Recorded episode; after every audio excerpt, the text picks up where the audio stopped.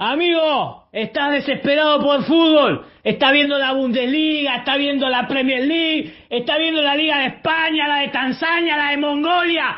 Apaga todo, papá. Son las 8. Dale, amigo, que arranca 805 Radio, el programa de los pibes. Vamos, vamos los pibes, vamos, vamos los pibes. Amigo, 805 Radio, papá.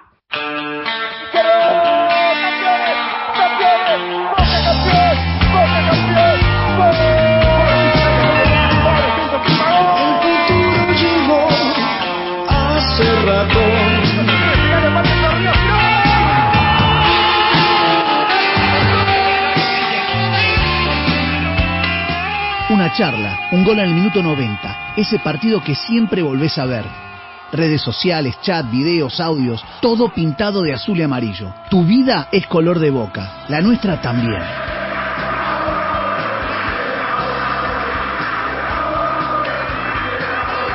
Estás en 805 Radio. Somos jóvenes, somos Geneises y jugamos de local. Solo por cadena Geneise.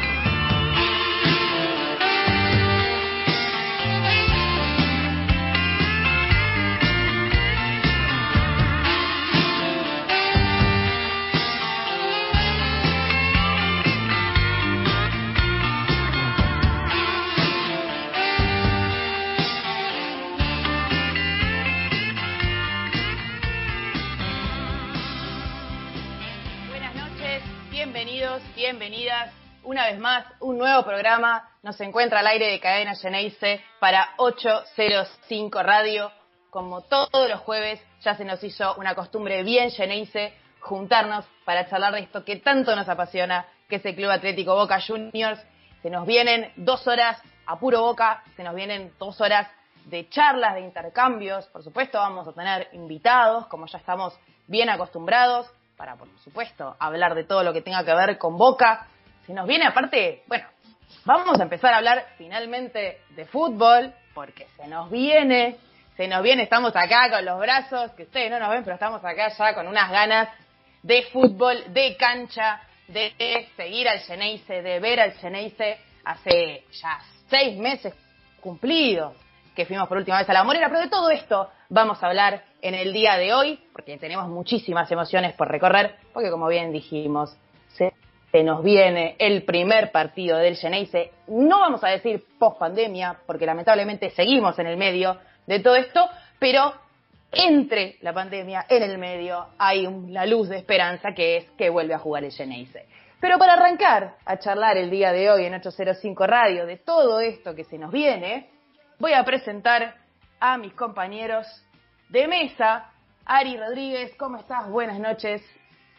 ¿Qué haces, Ale? ¿Cómo va? Buenas noches. Bueno, sumándonos realmente un programa, tenemos hoy un programón, como bien marcabas vos, un programa donde vamos a tener un montón de, emociones, donde vamos a tener varios invitados y donde acostumbramos a la gente a tener la, la alta. Hoy no va a ser la excepción, como bien le decíamos, tenemos realmente muchos invitados, gente de cualquier parte del mundo que eh, unifica en una bandera azul y oro y que gracias a Dios, gracias a Dios, y por más que no sea creyente, digo gracias a Dios, vuelve Boca, señores, vuelve Boca. Y sabes qué, yo te digo, post pandemia, esto es post pandemia porque volvió Boca y no me importa nada, ya está. El jueves otra vez vuelve a rodar, a rodar la bocha y vuelve Boca, papá. Así que nada, un programa realmente que, que no puedo contener la, la, alegría, estoy como los pesos ya en la pared, echando los días para, para poder ver a, a Boca, así que, que, ya está, estamos ahí. Pero bueno, no nos queremos ir de foco, no nos queremos eh, salir de, de, del guion. Eh, pero bueno, le decimos a la gente que se agarre a la silla, que, que se ponga los auriculares, le meta volumen y que se prepare porque se viene un sacudón terrible, un programón tenemos hoy. Así que nada, vamos a empezar a, a desandar dentro de muy poquitito nomás.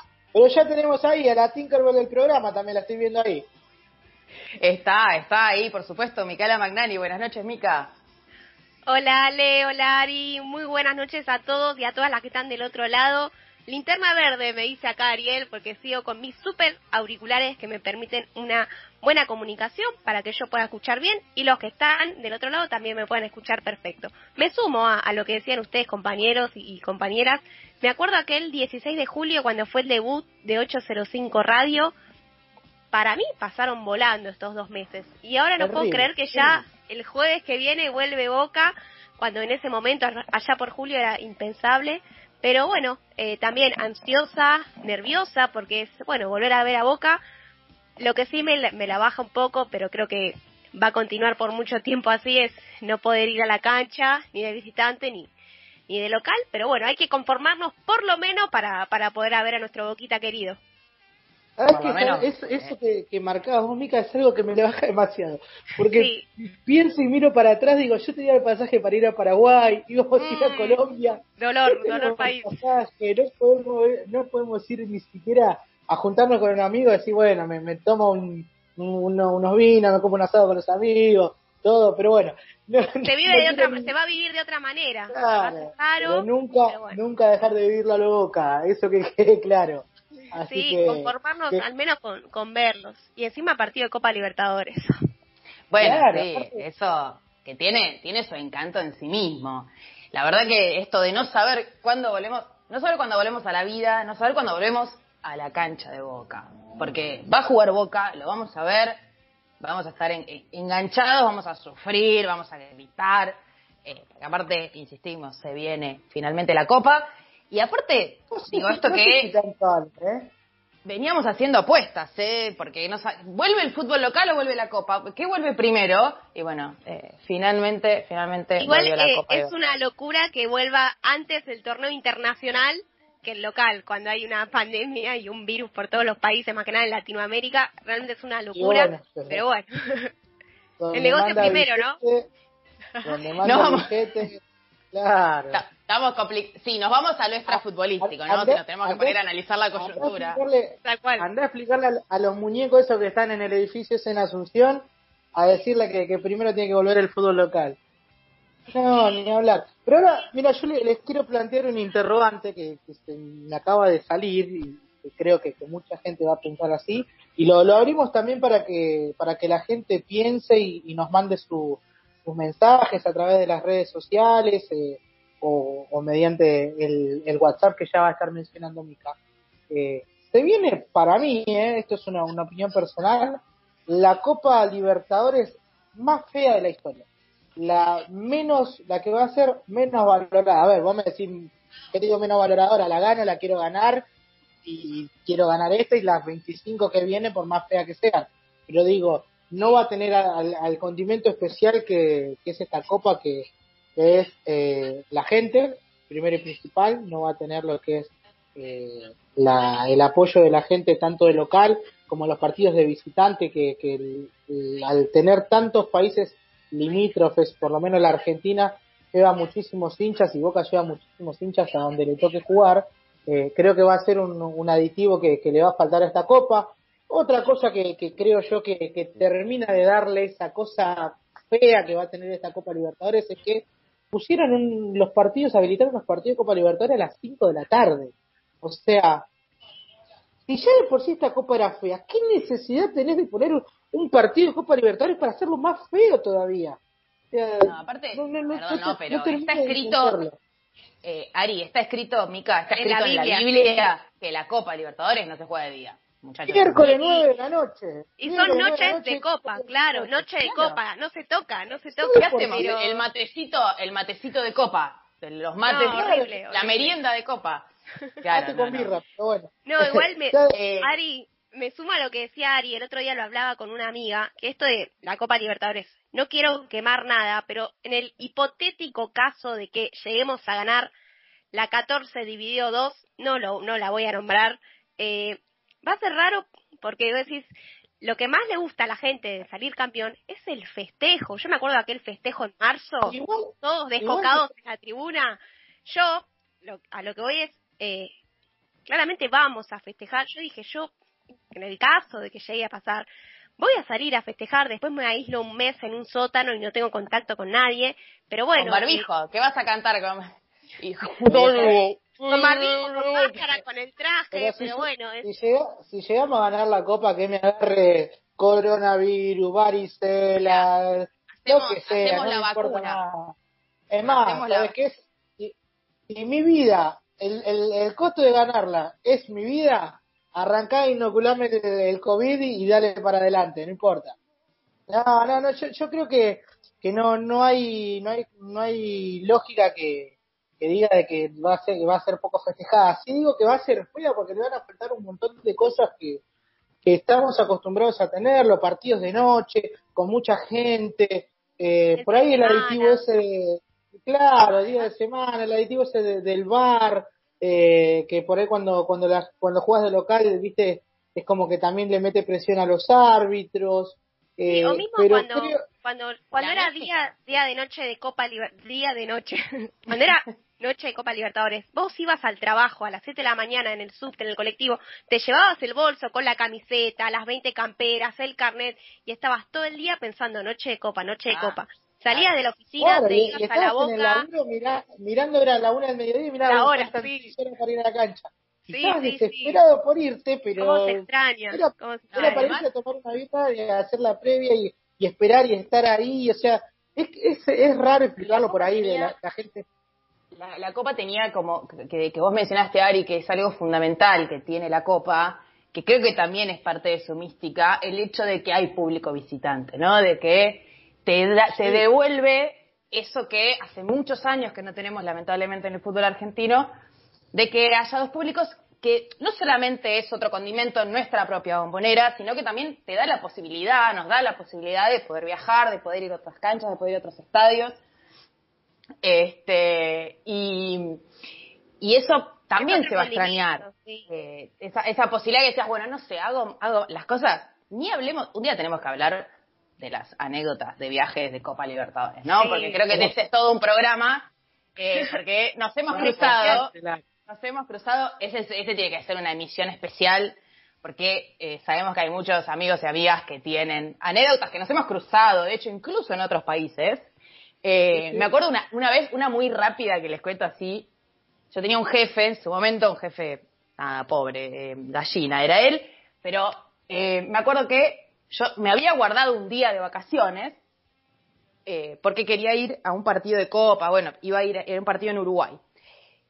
Y me acuerdo que le dije, no, mira, mañana no vengo, ¿no? Le digo. Y me dice, ¿en qué te vas? ¿En barco o en avión? O sea, ya asumiendo, sabía, que me iba a la Copa.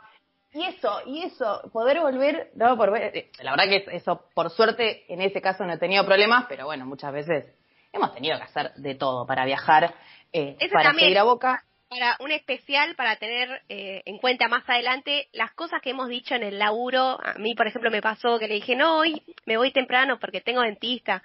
Te vas a la cancha, ¿no? Tipo, ya saben. No podemos chamucharla más, porque mirá si me voy a ir al dentista un día que juega Boca, o sea, Totalmente. no a nadie.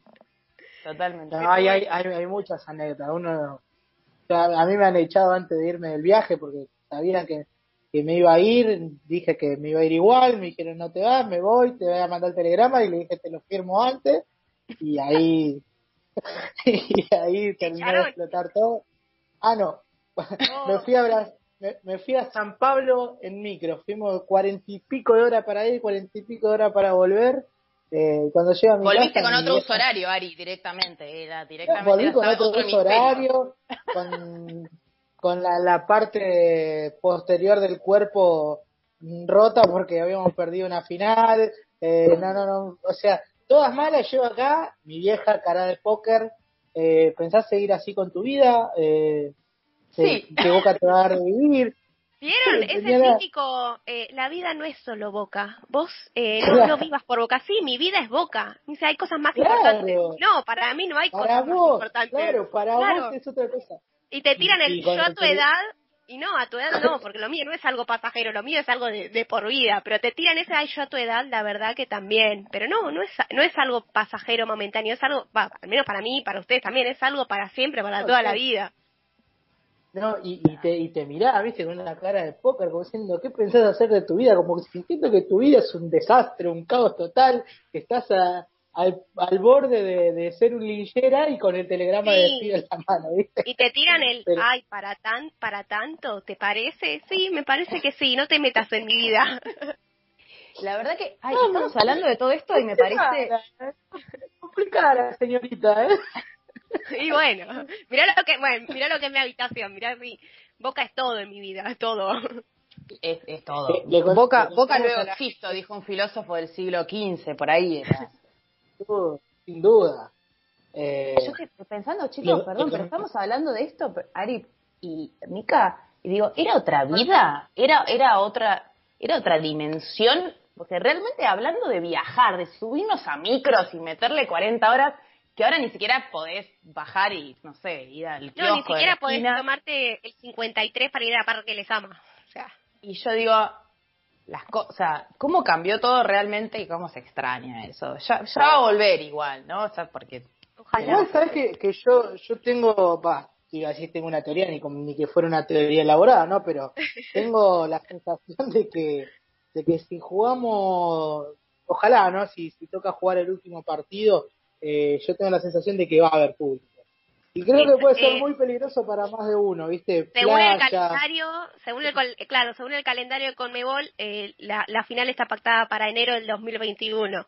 Así que podría Miren, ser. yo les puedo decir algo, o sea, la Comebol ha hecho jugar partidos en condiciones realmente que, que lo hagan en una pandemia con público, realmente no me sorprendería. O sea, Sí, Bueno, eso pero, también ver, podemos hablar todo vamos- el bloque, si querés. Si vamos a la lógica, hoy en día podemos decir que tranquilamente podría ser, porque eh, lo- el único impedimento y lo único que me molestaría a mí en este caso sería que no habiliten el ingreso de argentinos a, a Brasil. Sería lo único que me molestaría. Porque después hoy en día vos te pones a mirar y el campeonato carioca se está jugando, el brasileirado se está jugando, los estaduales se están jugando. O sea, en Brasil es todo como, dale que sigue. Bueno, Eh, pero ya bueno, tenés un es- presidente que, nada. Bueno, sí, Sí, si quieren tenés, entendemos sí. más sobre esto. tenemos otra, Claro, otra coyuntura, pero, Claro, pero claro, yo creo que si Mejor ni hablar. a lo- a los- vamos a ver, vamos a ver a Boca Brasil y te pegas el COVID, arrancá, dale, ¿cuándo salimos? Te dice. Sí, Fíjate, o sea, yo también firmo siempre y cuando después me aíslo dos meses sin ver a nadie, claro, pero no sería la, la situación ideal para ver a Boca campeón de la tan deseada y obsesionada 14 dividido 2. eh, ¿Y sabes lo que una, pensando? me quedan ¿Sabes. Lo que, lo que estaba pensando el otro día, eh, Boca tiene 69 títulos. Si ganaríamos Sí. la 14 dividido 2, sería la- el título número 70. Como que sería bueno. ¿Verdad? Está bueno, ¿no? Todo, eh, todo, todo, todo cierra, todo Lo que estaba pensando, viste, nada que ver.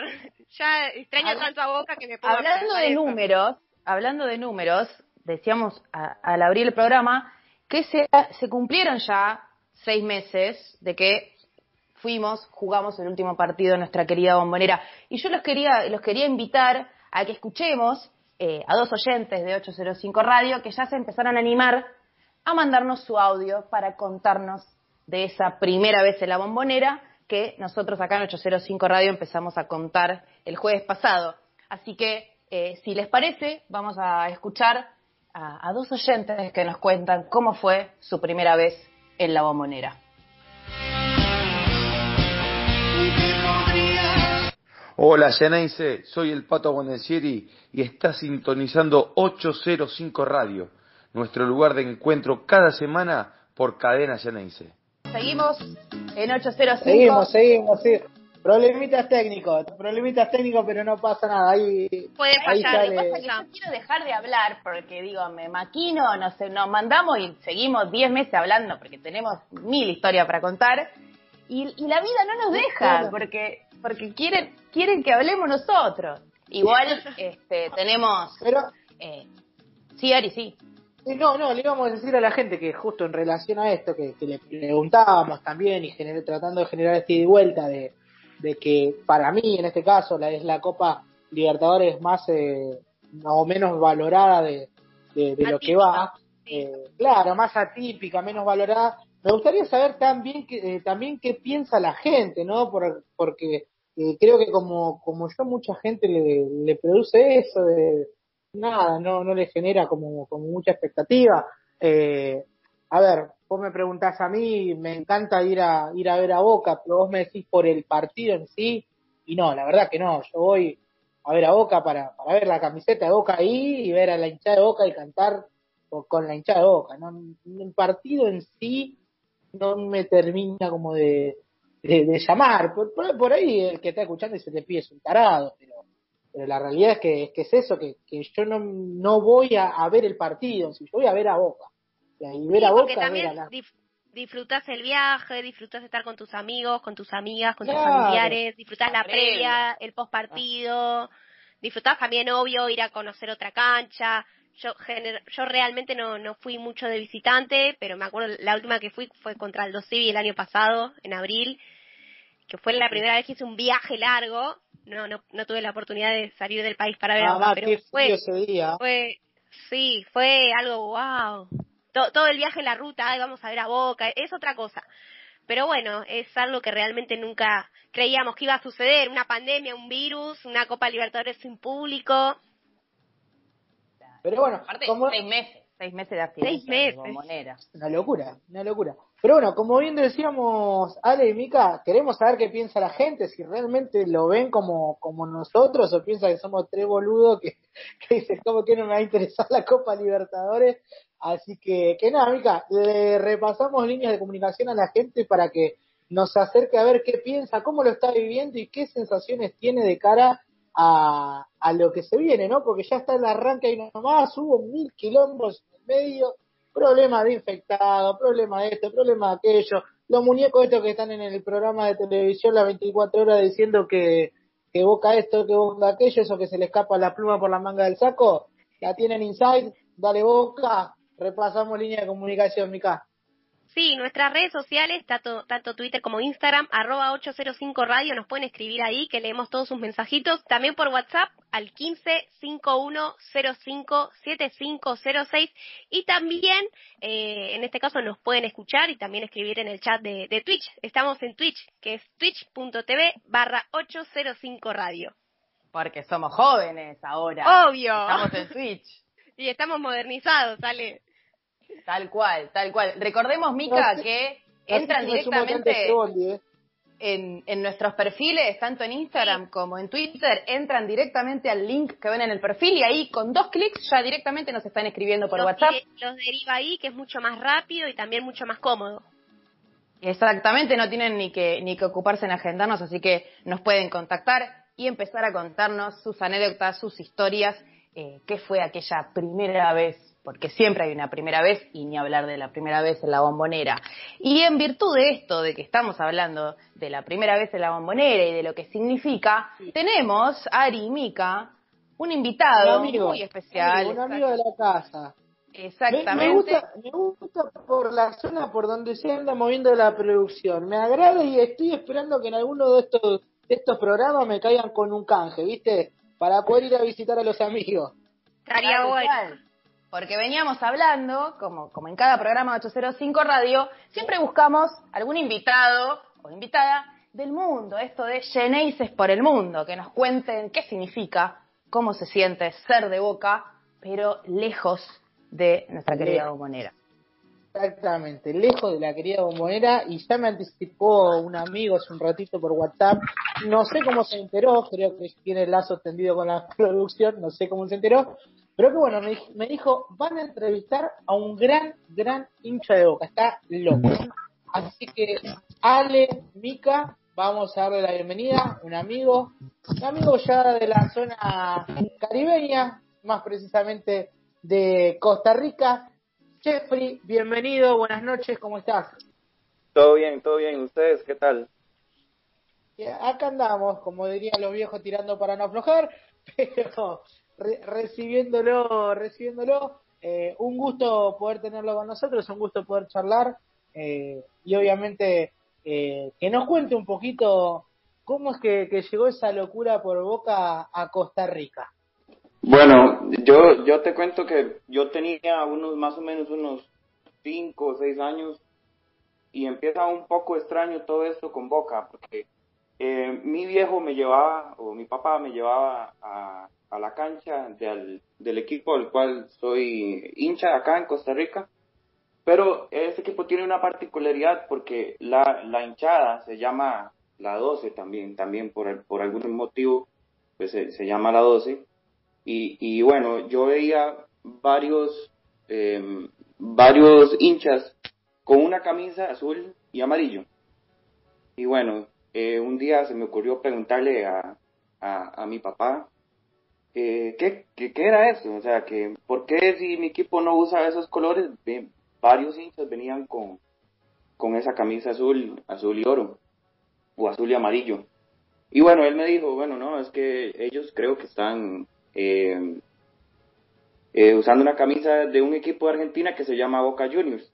Y bueno, ahí empezó todo. Ahí empezó, porque ya eh, se me fue eso en la cabeza. Llegué a, mi casa y empecé a hacerle más preguntas a mi papá, que dónde, de dónde podía verlos, de dónde podía pues ver en que sea un resumen, un, un, un partido lo que sea. Y, bueno, eh, por ahí empecé los, los domingos los pasaban por, por televisión local y bueno, ahí empezó todo, ahí empezó pues eh, la locura por, por Boca y, y empezar a pedir camisas, luego pues ya para esa época viví toda la época dorada con Bianchi, con Riquelme, Palermo, Flaco Schiavi, a la Libertadores que eh, del 2000, la que le ganamos a, luego le ganamos al Real Madrid y bueno, desde ahí hasta el día de hoy eh, y hasta el día que me muera seguiré siendo de boca. Jeffrey, ¿cómo estás? Micaela Magnani te saluda. Bueno, ahí nos estabas contando que eh, conociste la, camiseta de Boca y empezaste a, pedirle que, te la regalen para, para tu cumpleaños o, para Navidad.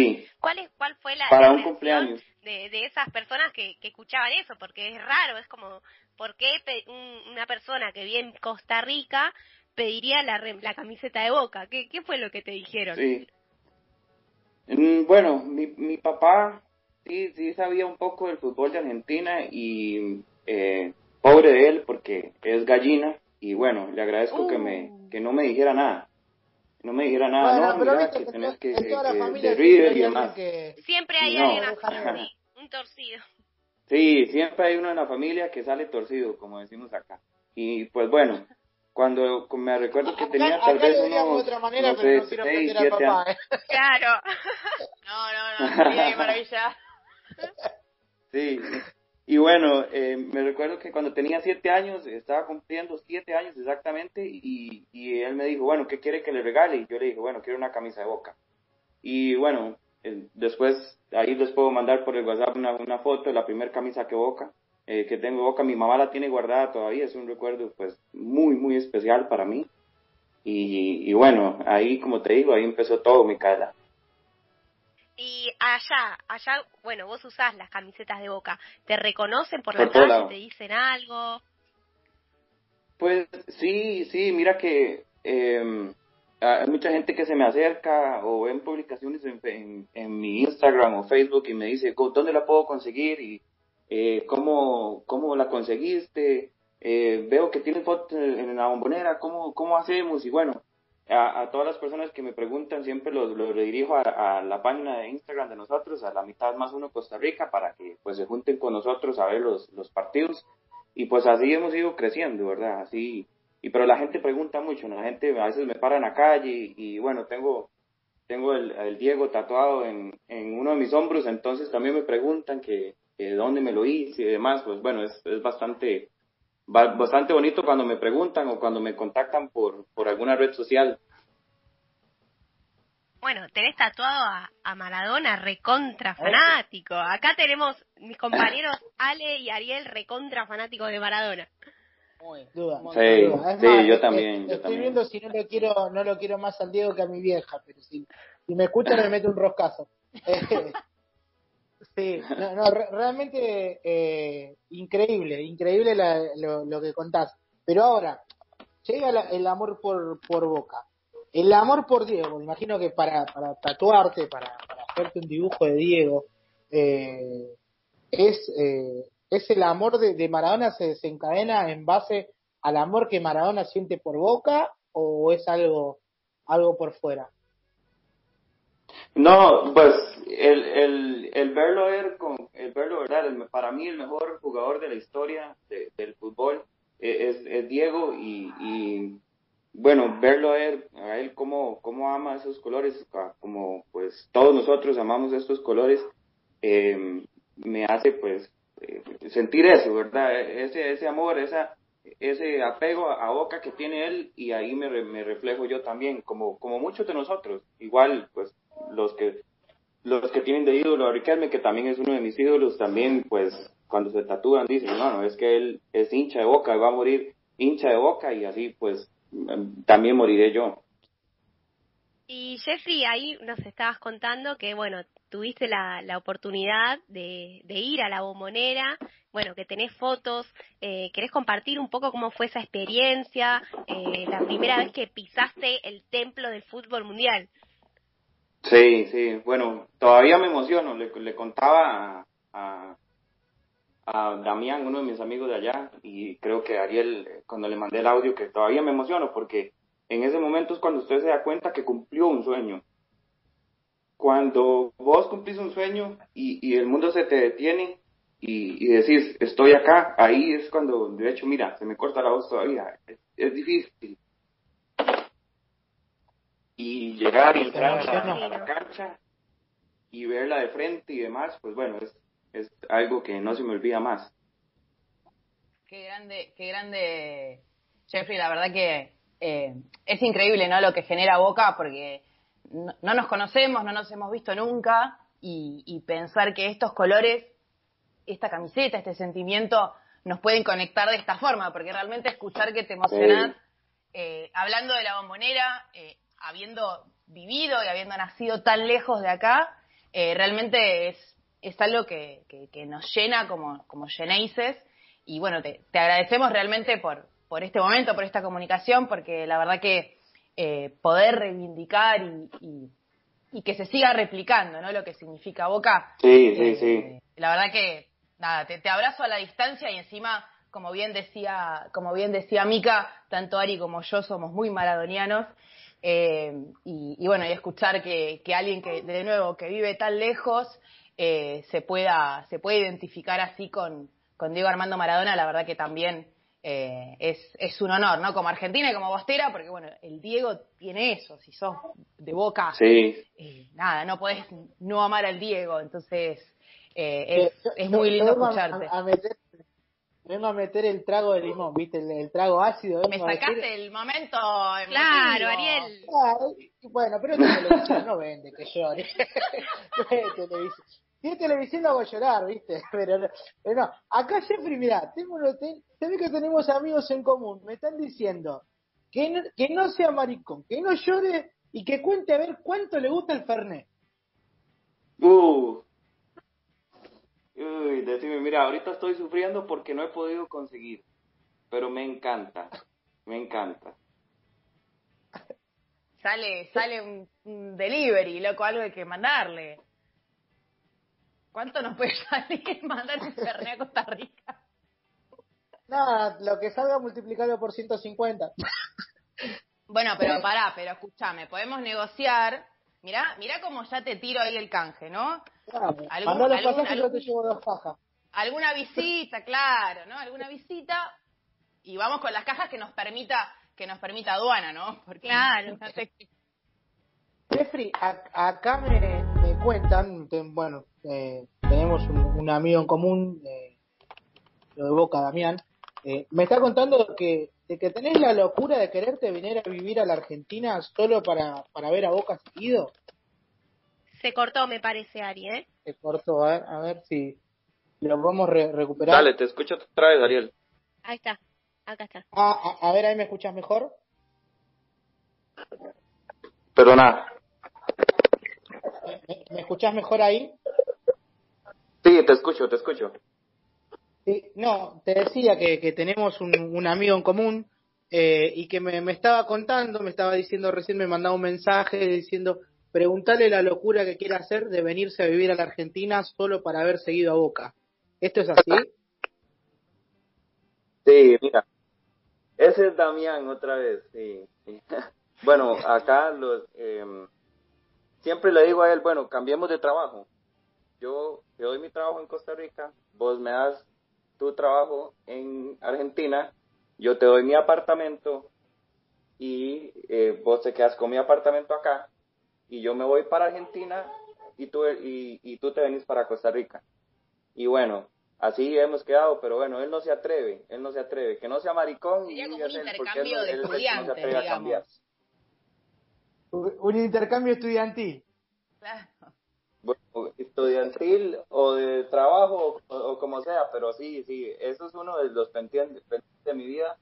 Eh, en algún momento, pues, eh, está pensado eh, eso, pues ir, moverme, moverme para allá y, y ir por lo menos un año para pues, vivir toda la temporada. Y Era- Jeffrey, mira, te, te, te cuento, perdónale, perdón que te corte. Eh, te cuento, Jeffrey, te están escuchando más compatriotas tuyos, te están escuchando los chicos, está escuchando Martín y los chicos de la Peña, la mitad más uno de Costa Rica, te están escuchando Sí. también ahí. Un abrazo grande para Martín, un amigo que, que nos ha mandado la, la camiseta de, de la Peña de Costa Rica ya hace, hace unos meses, me, me la mandó, una manga larga, eh, réplica del año 81, realmente hermosísima, así que gracias y, y un saludo grande para la Peña de Costa Rica, que realmente eh, es la peña más grande de no eh, argentinos que tiene Boca. ¿eh? O sea, es una, una de las primeras peñas fundadas por eh, gente de otro país que, que obviamente no, no han vivido en Argentina, no han estado nunca en Argentina, eh, y, y fundó la peña de Boca más grande, así que nada, un saludo grande para, para ellos también que, que te están escuchando, Jeffrey. Sí, no, claro, saludo para todos ellos. Para Martín. Martín fue pues como un ángel caído del cielo cuando, cuando lo conocí, me dijo que, que él me podía llevar a la bombonera, pues eh, desde ahí le, le- pues somos muy buenos amigos y, y, y bueno, ahí Martín, este, un saludo grande para él y para todos los muchachos de la, de la Peña, eh, que bueno, ya pronto vamos a volver a reunirnos en el bar, eh, donde nos, nos reun- nos reunimos a, a ver los partidos. Y bueno, a todos los, ¿verdad? los que nos están escuchando nos pueden seguir en, en nuestra página de Instagram, la, la mitad más uno CR o la mitad más uno Costa Rica. Bien, bien. Co- Contale, Jeffrey, ¿cómo, cómo es un domingo cuando, cuando juega Boca, cómo son las juntadas de ustedes, porque eh, tengo entendido que son juntadas bastante grandes, con mucho ambiente de, cancha, muy, muy argentina. Sí, sí, mira, se hace previa, se hace eh, banderazo, eh, eh, hay fernet, hay cerveza afuera del bar, eh, tenemos pues eh, la murga, eh, cuando empezamos, ¿verdad? Cuando empieza el partido, pues se, se- alienta como si estuviéramos en la cancha. Eh, se canta, se, salta, nos, nos, o sea, lo vivimos como si, como si estuviéramos en, ahí en la cancha viviendo el partido. Eh, y no solamente nos reunimos a, ver partidos, ¿verdad? Eh, nosotros eh, somos un grupo muy, muy organizado. Ahorita pues estamos organizándolos para estar repartiendo comida a las personas que se han sido afectadas acá en, por, por la pandemia. Y también eh, una vez al año hacemos eh, voluntariado, hacemos eh, eh, servicio voluntario, vamos a, no sé, con niños o, o alguna escuela a pintarla y demás, porque pues de eso se trata, de eso también se trata hacer de boca. Qué bueno y qué, qué lindo todo esto que, que nos estás contando, Jeffrey. Y también una consulta, una pregunta que siempre le, le hacemos a, a nuestros entrevistados y a nuestras entrevistadas. ¿Tenés alguna canción favorita de cancha? ¿Alguna que cuando fuiste a la bombonera fue la que más se te pegó y dijiste, uy, este es un temón? ¿O alguna que es la que más te llega al corazón? Viste que hay frases muy lindas de, de canciones de cancha. ¿Tenés alguna y si te animás podés cantarla? No, no me animo a cantarlo, pero sí, sí tengo, sí, mi, mi preferida. Eh, cuando me muera no quiero nada de flores, yo solo quiero un trapo que tenga estos, estos colores. Cuando me muera no quiero Quiero nada de flores. Bueno, la cantamos nosotros, si no. Pero bueno, como que tenga esos esos colores. No, la colores. manija de cancha. Sí, sí, bueno, eso es una de las frases Esa. también muy como que di- dice algo que es cierto. Cuando yo me muera no quiero flores, quiero quiero mi cajón y la bandera de Boca encima. Totalmente. Nada, sí, yo le, le- eh, eso se lo digo mucho a- al, al que esté cerca mío, siempre lo, siempre lo, le digo eso, cuando yo falte, o, ya sea que me entierren con una camisa, o que le pongan a, la caja la bandera, cualquiera de las dos. Jeffrey, yo te quería preguntar eh, por, por algún partido de Boca que, que, que sea importante o que, o que sea simbólico para vos. Todos siempre tenemos nues- nuestros partidos favoritos o nuestra copa, nuestro torneo favorito, ese que siempre, no sé, buscas en YouTube y lo volvés a ver. Yo quería saber cuál es el partido eh, que marcó a Jeffrey como hincha de boca? Bueno, fueron varios, ¿verdad? Eh, el, el de Real Madrid creo que ese es como para, para todos los hinchas de boca, eh, ese, es, ese es el más significante. Pero hay uno en particular, de hecho, que, tengo una, una historia muy poco eh, divertida o no sé cómo, cómo llamarla, eh, porque en ese momento las gallinas venían regresando del la B, el, clásico era en casa de ellos, íbamos perdiendo 2 a 0, y bueno, em, cuando cayó el gol de, del Viti, del ya terminando el partido, yo estaba en un, en un bar en Estados Unidos, porque en ese tiempo me había ido a estudiar allá y, eh, y solo en ese bar pasaban partidos y tenía que eh, ofrecerle una buena propina al mesero para que me pusiera el partido. Y como ya otras veces había ido y, y siempre hacía, o sea, gritaba mucho y gritaba mucho los goles, ya me había advertido que si una más y no me dejaban entrar otra vez. Y bueno, esa vez le dije, bueno, yo le prometo que me quedo callado, no canto, no, no, no, no digo nada, pero cuando cayó ese gol no aguanté y se me cayeron todas las cervezas y la gente me volvía a ver rarísimo, todos los gringos viendo fútbol americano y decía, pero este qué está viendo, o sea, ¿qué, está viendo él que está tan emocionado?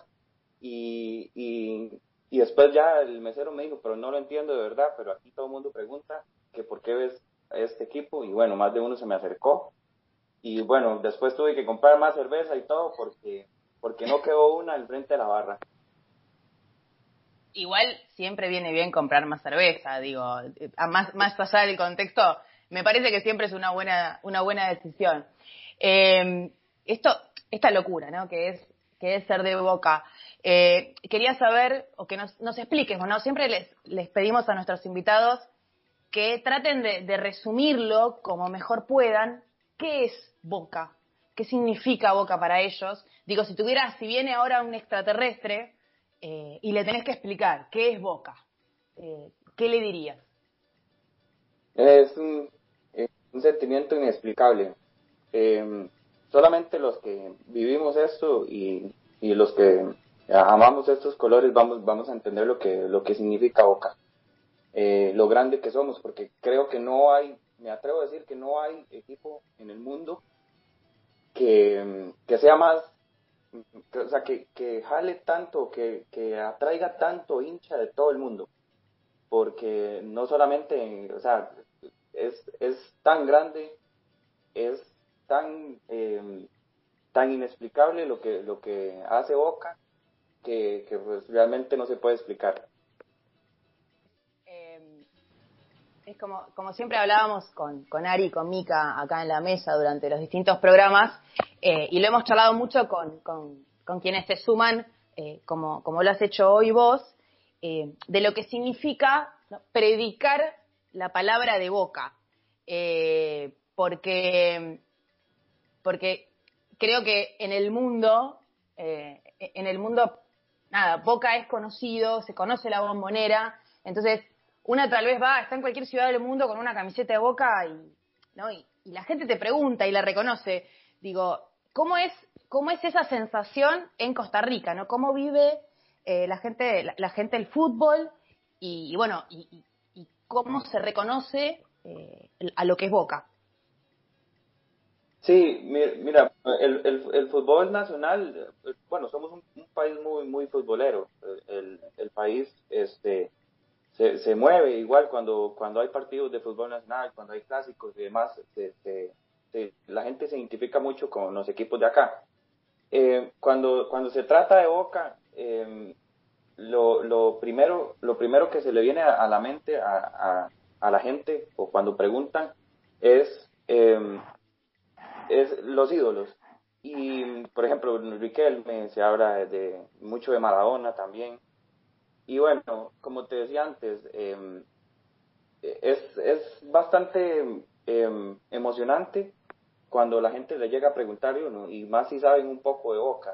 Ya vos te tomás el tiempo de decirle, no, mira, puedes venir a, con nosotros al bar a reunirnos.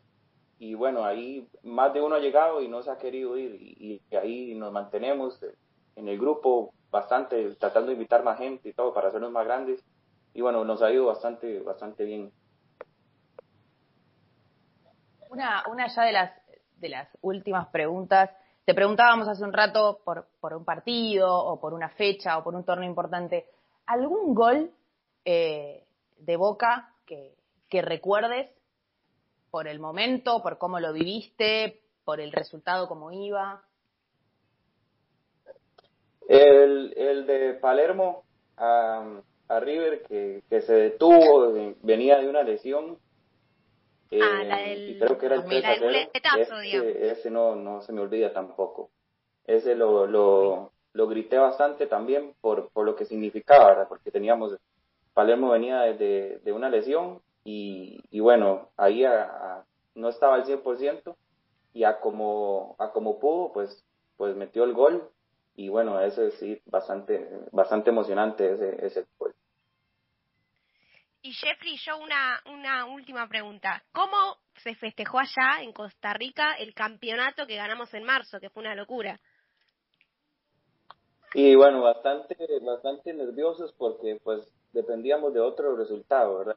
Pero igual, eh, como te decía, se, calienta desde, desde el minuto uno hasta que termine y bueno, es, ese día pues nos, eh, nos bebimos bastante, o sea, hasta el último minuto eh, iba la gente, se abrazaba, nos abrazábamos, eh, cantábamos y bueno, este, lo vivimos prácticamente como si estuviéramos ahí en la cancha. Ahí mis amigos en la, en la cancha, los que estaban en la bombonera, nos mandaban fotos, nos mandaban eh, audios, eh, felicitándonos unos a los otros y, y como te digo, eh, acá se vive como si estuviéramos afuera o dentro de, la bombonera. Bueno, eh, Jeffrey, la verdad que te, te, agradecemos muchísimo por este rato, por, por sumarte a 805 Radio, por hablar desde, desde el corazón y, de, y desde el sentimiento Geneise. Agradecerte también por la paciencia, porque hemos tenido unos, unos problemitas técnicos al arrancar, pero, pero, pero la verdad que, que bueno, que nos, nos has acompañado, así que este, agradecerte. Sí, no, y antes, de, despedirnos y que, que, se vaya Jeffrey, eh, una cortita ahí. Juan Pablo, un amigo de, también de, la casa, le manda saludos a toda la peña de Costa Rica. Dice que, que pronto va a andar por ahí y que los espera también cuando, cuando vengan por acá. Así que para Jeffrey, para Martín, para todos los chicos de, de la peña de la mitad más uno de Costa Rica, le mandan saludo acá los amigos. Un, grande Juan Pablo. y, aprovecho, bueno, para despedirme, agradecerles. Cuando tengan gusto, ojalá los pueda conocer cuando, cuando regrese por allá. Y bueno, un saludo a, a, los muchachos de la Peña otra vez, a Eduardo y a mis amigos del trabajo. Y yo creo que hasta mi mamá me está escuchando. Entonces, un saludo a todos mis familiares. Bueno, buenísimo. Muchas gracias. Muchas gracias por la comunicación. Un saludo enorme entonces para la gente de Costa Rica. Los saludamos a Jeffrey y lo despedimos. Esto fue Genesis por el Mundo. Eh, vamos entonces a una tanda, compañeros, y enseguida seguimos en 805 Radio. que, se queden, que se queden, que ya venimos.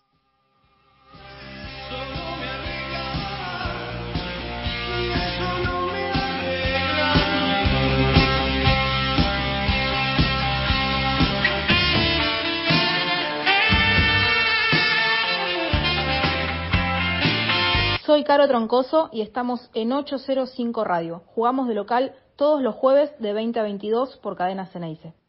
Bicicletas Nechi, ubicados en Juan Manuel de Rosas 3606 San Justo. Encontranos en www.nechi.minitiendanube.com, donde podés encontrar las mejores marcas en un solo lugar.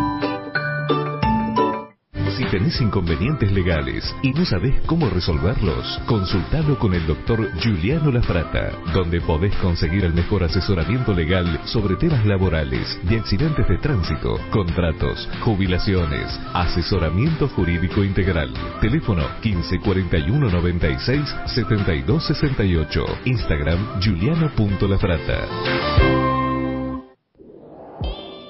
juliano.lafrata. Sexualisex Job. Avenida Corrientes 1145 Cava. A media cuadra del obelisco. Lencería erótica. Disfraces. Juguetes para adultos. Lubricantes. Aceites para masajes. Calor frío neutro. Perfumes con feromonas y películas. Logística y distribuidora FB. Minifletes, repartos, cobranzas y viajes al interior. Comunicate al 113 446 0905.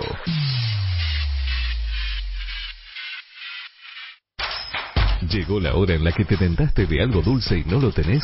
Se acabó ese problema. Pedí en kioscos 365 lo que quieras y pedidos ya te lo lleva volando. Kioscos 365. Instagram arroba 365 kioscos argentinos. Panadería San Miguel, Avenida Santa María 2238, San Justo. 10% de descuento a los socios de Boca.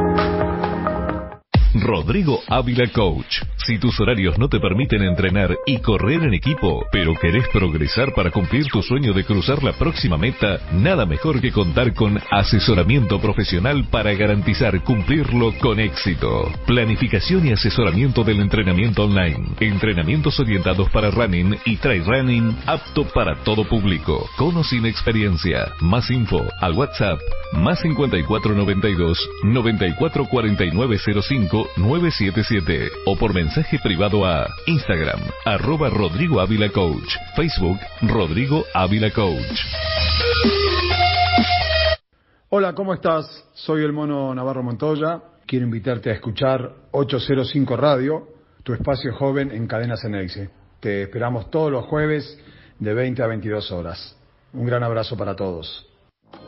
La boca barraca Patricio Pompeya como una cuatro y su huella. Ah, mami, yo sigo en la ola trayendo más mensajes que la botella. La boca barraca, Patricia Pompeya, como una cuatro y su huella. Ah, mami, nací para esto, mi vida. Y ahí estamos nada más, segundo bloque de 805 Radio.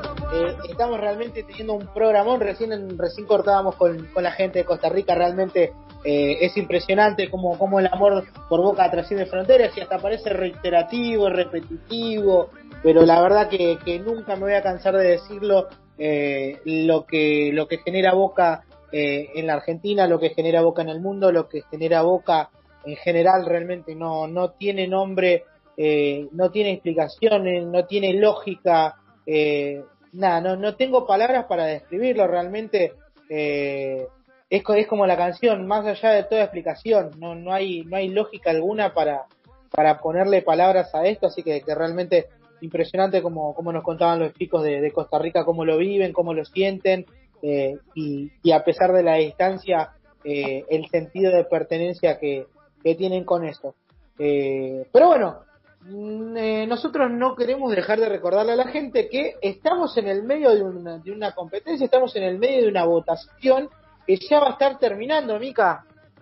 Sí, de hecho queda un minuto restante que ya finaliza la votación. De todas formas hay una, no diría amplia diferencia, pero eh, Jorge el Chino Benítez está sacando el 45% de los votos, mientras que Fabián Vargas tiene el 31%, Pablito Ledesma el 22% y Carlos Adolfo Sosa el 2%, así que eh, lo más probable es que Jorge Chino Benítez se una al Hall de la Fama de 805 Radio como el volante derecho que merece ser reconocido. Así es, no me, no me gustó que se haya quedado fuera Fabián Vargas, porque, nada, era uno de mis preferidos. El colombiano era, era como dijiste que tiene que estar, Te... digo, venimos de polémica en polémica con el Hall de la Fama de 805 Radio, porque hay mucho debate, ¿eh? Hay mucho debate aparte, en, en, la semana le contamos a la gente que venían recontra peleados, pero mal, venían peleadísimos los, puestos. Mucho, mucho, 49-51 hubieron votos así, recontra, repeleados. Gary Mel, Pablo Ledesma, ahí estuvieron. 50-50, por poquitísimo eh, pasó Pablo a, instancias finales, pero la verdad que fue uno de los cruces más, más competitivos, pero bueno, ya finalizó la votación, así que podemos Yo creo que a Gary le, le, faltó un poquito más de tiempo en Boca más para... Más de tiempo, pero puede volver, ¿eh? Ojo que, que todavía puede volver. Así que quizás en una segunda o tercera edición de 805 Radio y volvamos a hacer el juego de la fama, puede entrar Gary Medel. Una revancha. ¿Y, por qué no lo sacamos al aire y chao? Ay, sí. sí, totalmente, totalmente. Pero bueno, Ari, ahí ya finalizó la encuesta, así que damos por, por ganador a Jorge el Chino Benítez, que se une al Hall de la Fama, así que si querés, les recuerdo quiénes ya están en, en este equipo que vamos formando, el arquero Roma, eh, Pernía, Schiavi, Mouso, Marzolini, el 5 lo ganó Junta y ahora agregamos al Chino Benítez. Te juego la Ah, Intercontinental, un Mundial, todo. ¿eh? Claro. Le Horrible, ganamos al ¿no? coronavirus Terrible. con este equipo.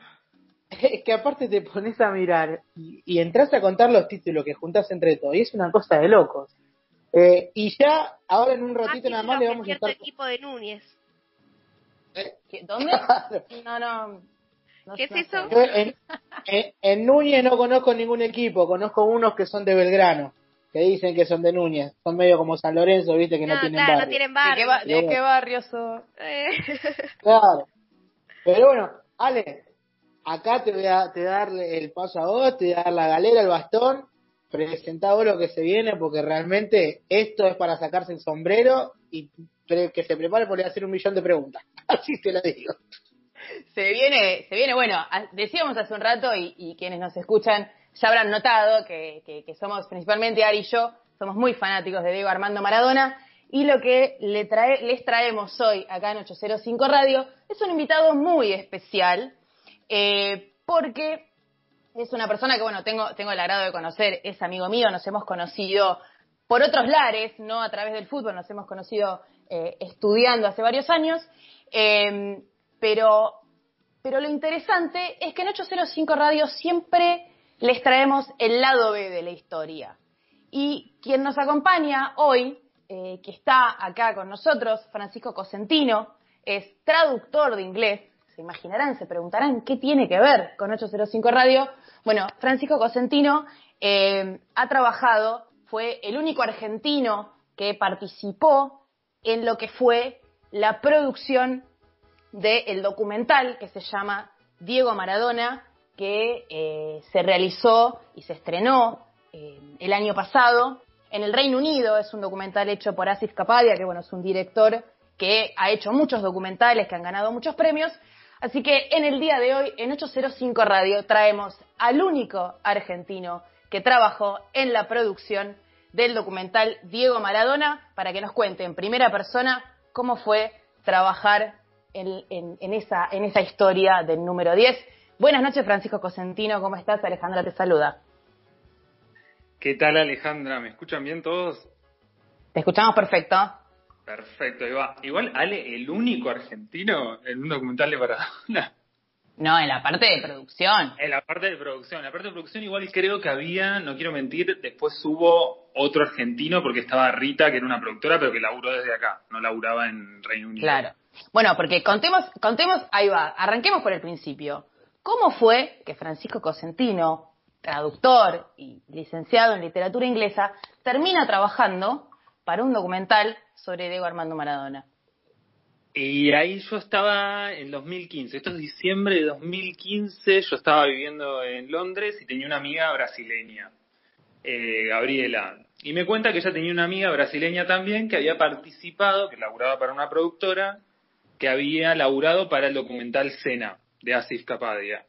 Ella la habían contratado para eso y estaban buscando gente que tradujera eh, inglés-español y viceversa para un documental que estaban arrancando de Maradona. No me habían dado muchos más datos hasta ese entonces. Era como, mira, tenemos material inédito, va a ir todo con marca de agua y había que trabajar sobre eso.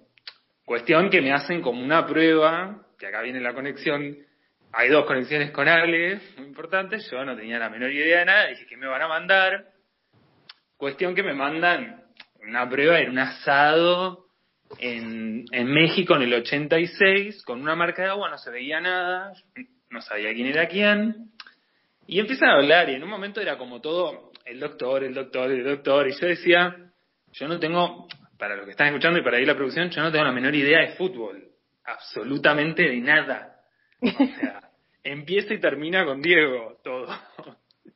Entonces yo decía, ¿quién es el doctor? Y no tenía como un video. Entonces le mando pri- primero, ¿me pueden habilitar? No, no, mira, este es material inédito. Ahora después cuento más de, de dónde había salido ese material, pero al principio me dicen, mira, ese material inédito, no. le mando un mensaje a Ale, le digo, che, Ale, mira, me contrataron para hacer esto, eh, me están haciendo como una prueba de, de, grabación y había que subtitularlo, qué sé yo. ¿Quién es el doctor? Le decía yo. Porque ni por contexto, literalmente en una hora, era un asado, no había manera de contexto de decir quién es este doctor. Yo no entendía si era el preparador físico. Digo, ¿pero por qué el preparador físico tiene tanta preponderancia en esta charla? Como, no, y el doctor, y el doctor. Y ahí, bueno, cuestión que me imagino que todo el mundo es medio futbolero, sabe. Ale me explica y me dice, Fran, Bilardo es ginecólogo. y yo no, lo, yo no lo podía creer en ese momento. No, no hizo nada ese doctor, ganó un mundial nomás. Claro, pero yo no tenía, o sea, sabía quién era Bilardo, obviamente, pero yo no lo reconocía ni por la voz ni por nada.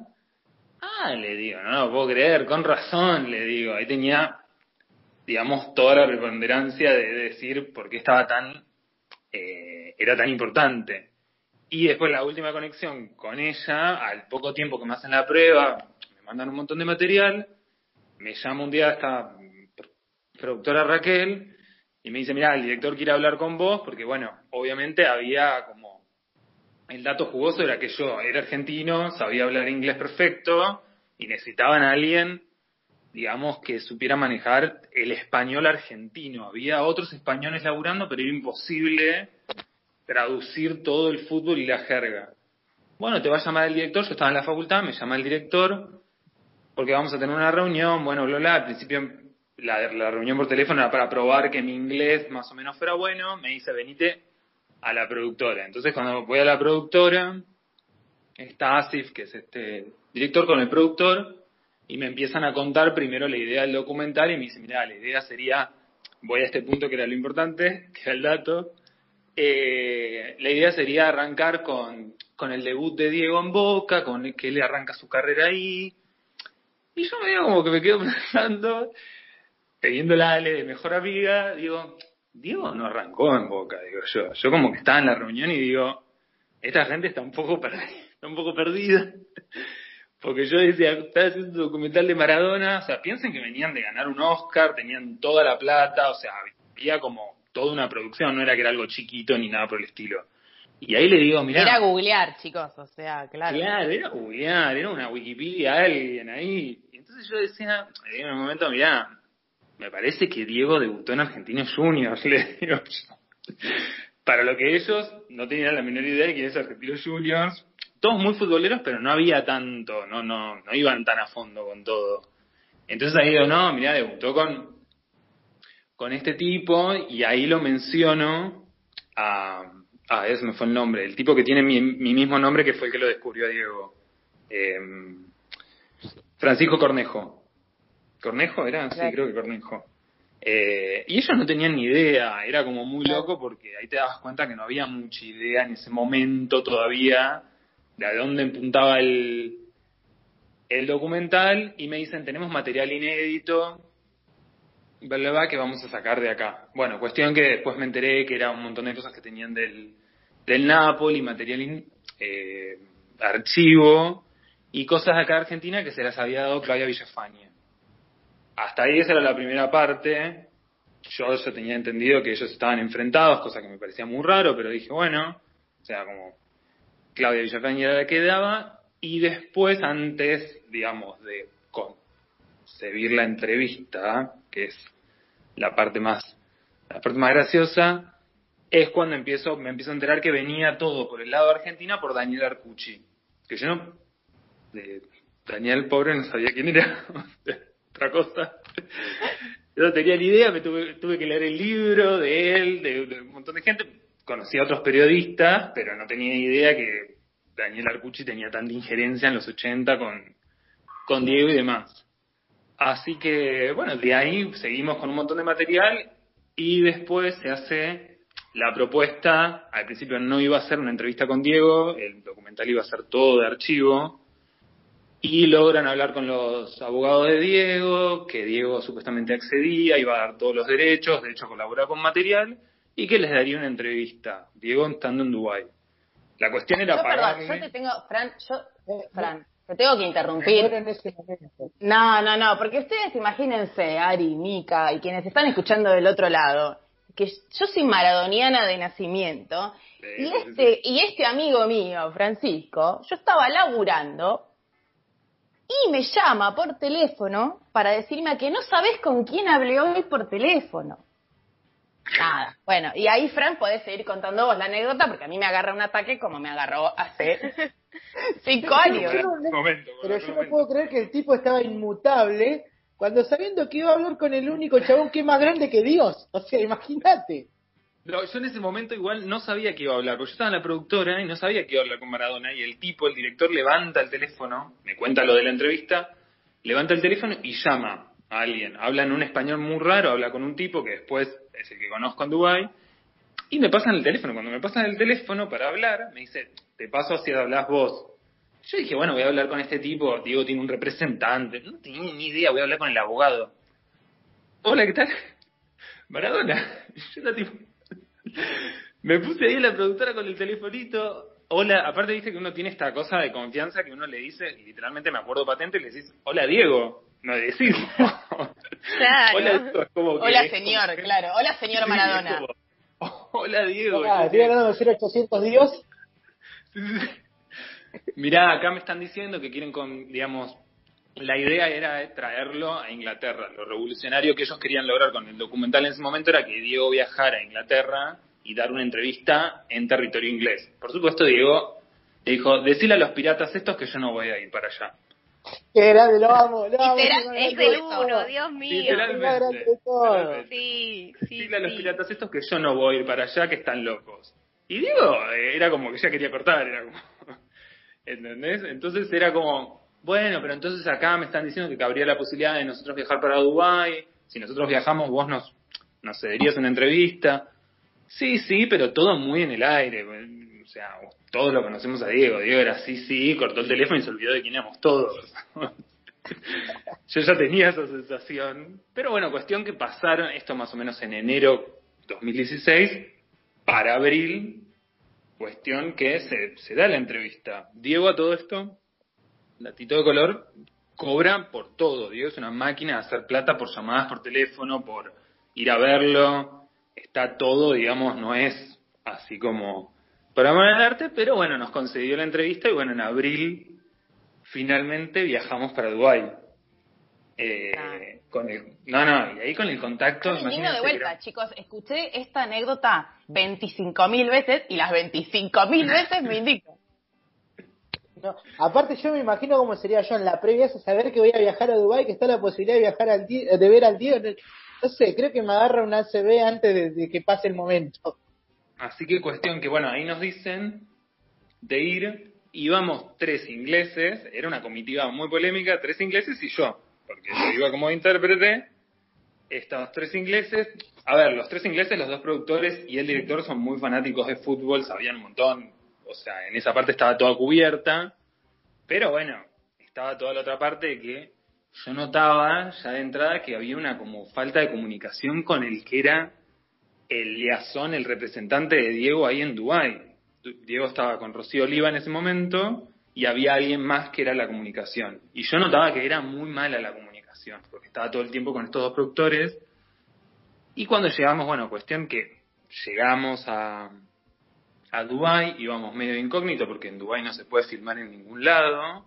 O sea que si esto está saliendo al aire, datito de color. Pero íbamos O sea, técnicamente, técnicamente ustedes no filmaron, no hicieron nada en Dubai. Claro, No o sea, no pero supuestamente íbamos con la intención de filmar, porque entonces íbamos con la intención de filmar o por lo menos de grabar. Teníamos cierto equipo, la idea era entrar medio de incógnito y la única la única cosa que había era, bueno, migraciones, si te preguntan qué hacemos los cuatro acá, Con la cámara. vacaciones. Ellos como buenos ingleses estaban perseguidos, uno como buen argentino entregado a todo. Entonces llegamos a Dubái, paso yo primero, obviamente, que no habíamos contado, te miran el pasaporte y me empiezan a gritar los de los de migraciones, Maradona, Maradona, apuntando el pasaporte. Los ingleses friqueando de que yo había dicho algo, de que íbamos a entrevistar a Maradona, yo explicándoles que que es obvio que en cualquier lado, a cualquiera de nosotros nos habrá pasado en algún lugar del mundo que te miran el pasaporte y lo primero que te dicen Maradona, Maradona. Maradona, Maradona. No importa dónde está Argentina, Maradona. Bueno, cuestión que llegamos todo y Diego nos empezó a pelotear. Y acá empieza, digamos, la disyuntiva con no quería dar la entrevista. O sea, y entre la que la comunicación era muy mala, al día y medio, como que yo veía que no íbamos para ningún lado, le digo al productor inglés, ¿vos con quién estás hablando? Porque yo ya me daba cuenta que no íbamos a ningún lado. Hablando por mensaje de texto y le digo, ¿vos con quién estás hablando? Y no, acá con un tipo que me dice, que dice que su nombre es Nacho. Que dice que su nombre es Nacho, ¿eh? dicho en inglés. Y sí, digo yo, tal Ignacio. Yo dije, Ignacio, entonces le digo, pasame el teléfono, le digo yo. Entonces lo llamo Ignacio, le digo, hola Ignacio, ¿cómo te va? Ah, sos argentino, ¿cómo te va? Me dice. Estos tipos me tienen loco, no les entiendo nada, me dice. No les entiendo nada, me dice. Diego no les quiere dar una entrevista, nada, me dice. Le digo, no, bueno, pero nosotros vinimos acá, acordamos, o sea, ahora nos tiene que dar la entrevista. Y Ignacio me dice, mirá, yo fuimos un jueves, era viernes, me dice, te puedo negociar si quieren venir mañana. Diego va a jugar un rato a la pelota, tipo sábado, ¿se quieren venir? Y yo decía, pero no, no vinimos a jugar a la pelota, vinimos a hacerle una entrevista a Diego, ¿entendés? Era, yo genial, digo, como argentino me parecía muy anecdótico ir a jugar un rato con Diego, pero los tipos me presionaban como diciendo, venimos a, a hacer la entrevista. Bueno, cuestión que ellos no accedieron porque decían que se accedían a ir a jugar al fútbol. Yo dije, vayan a jugar al fútbol, ya fue, qué sé yo, lo más anecdótico, si no les quiere dar entrevista. no sé. Cuestión que no, no, que no, que cómo vamos a ir a jugar al fútbol, que no vinimos para eso, que dale, que dale, que dale. Todo en inglés que tenían que ser. Ay, no, Era todo de andar a jugar al fútbol. Sí, no, no, pero aparte todo esto era, mientras ellos miraban, pues, lo anecdótico era justo, en ese momento se juntaba la liga inglesa, era la época que ganó Leicester, entonces estaban todos de la nuca mal, estábamos en Dubái en medio de la reunión mirando partidos, o sea, cualquier cosa. Y cuestión que digo, mira, invitanos a tomar unos mates. Yo, yo ya negociaba cualquier cosa.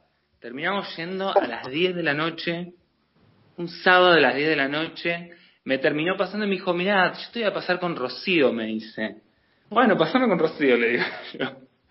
Le digo, Rocío, yo te pido por favor. No, lo que pasa es que Diego está durmiendo, me dice. Bueno, pero yo hace 14 horas que llamo, o sea, digo, no me mientas mal. Igual un sábado a las 10 de la noche. Claro, no me mientas mal. está prendiendo fuego, Diego. Bueno, pero ayer salimos y él está un poco cansado. No, bueno, ya te entiendo, me imagino todo, pero levantalo.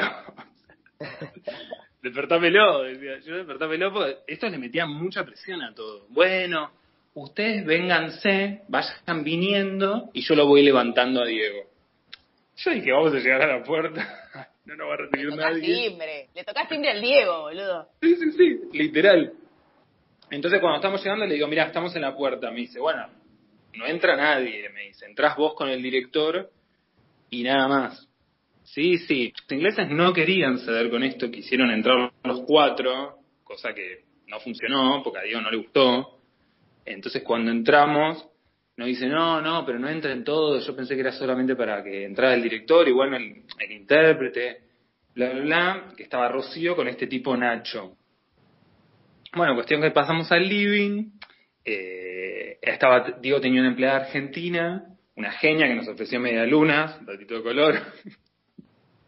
Yo no comí una media luna hace un año.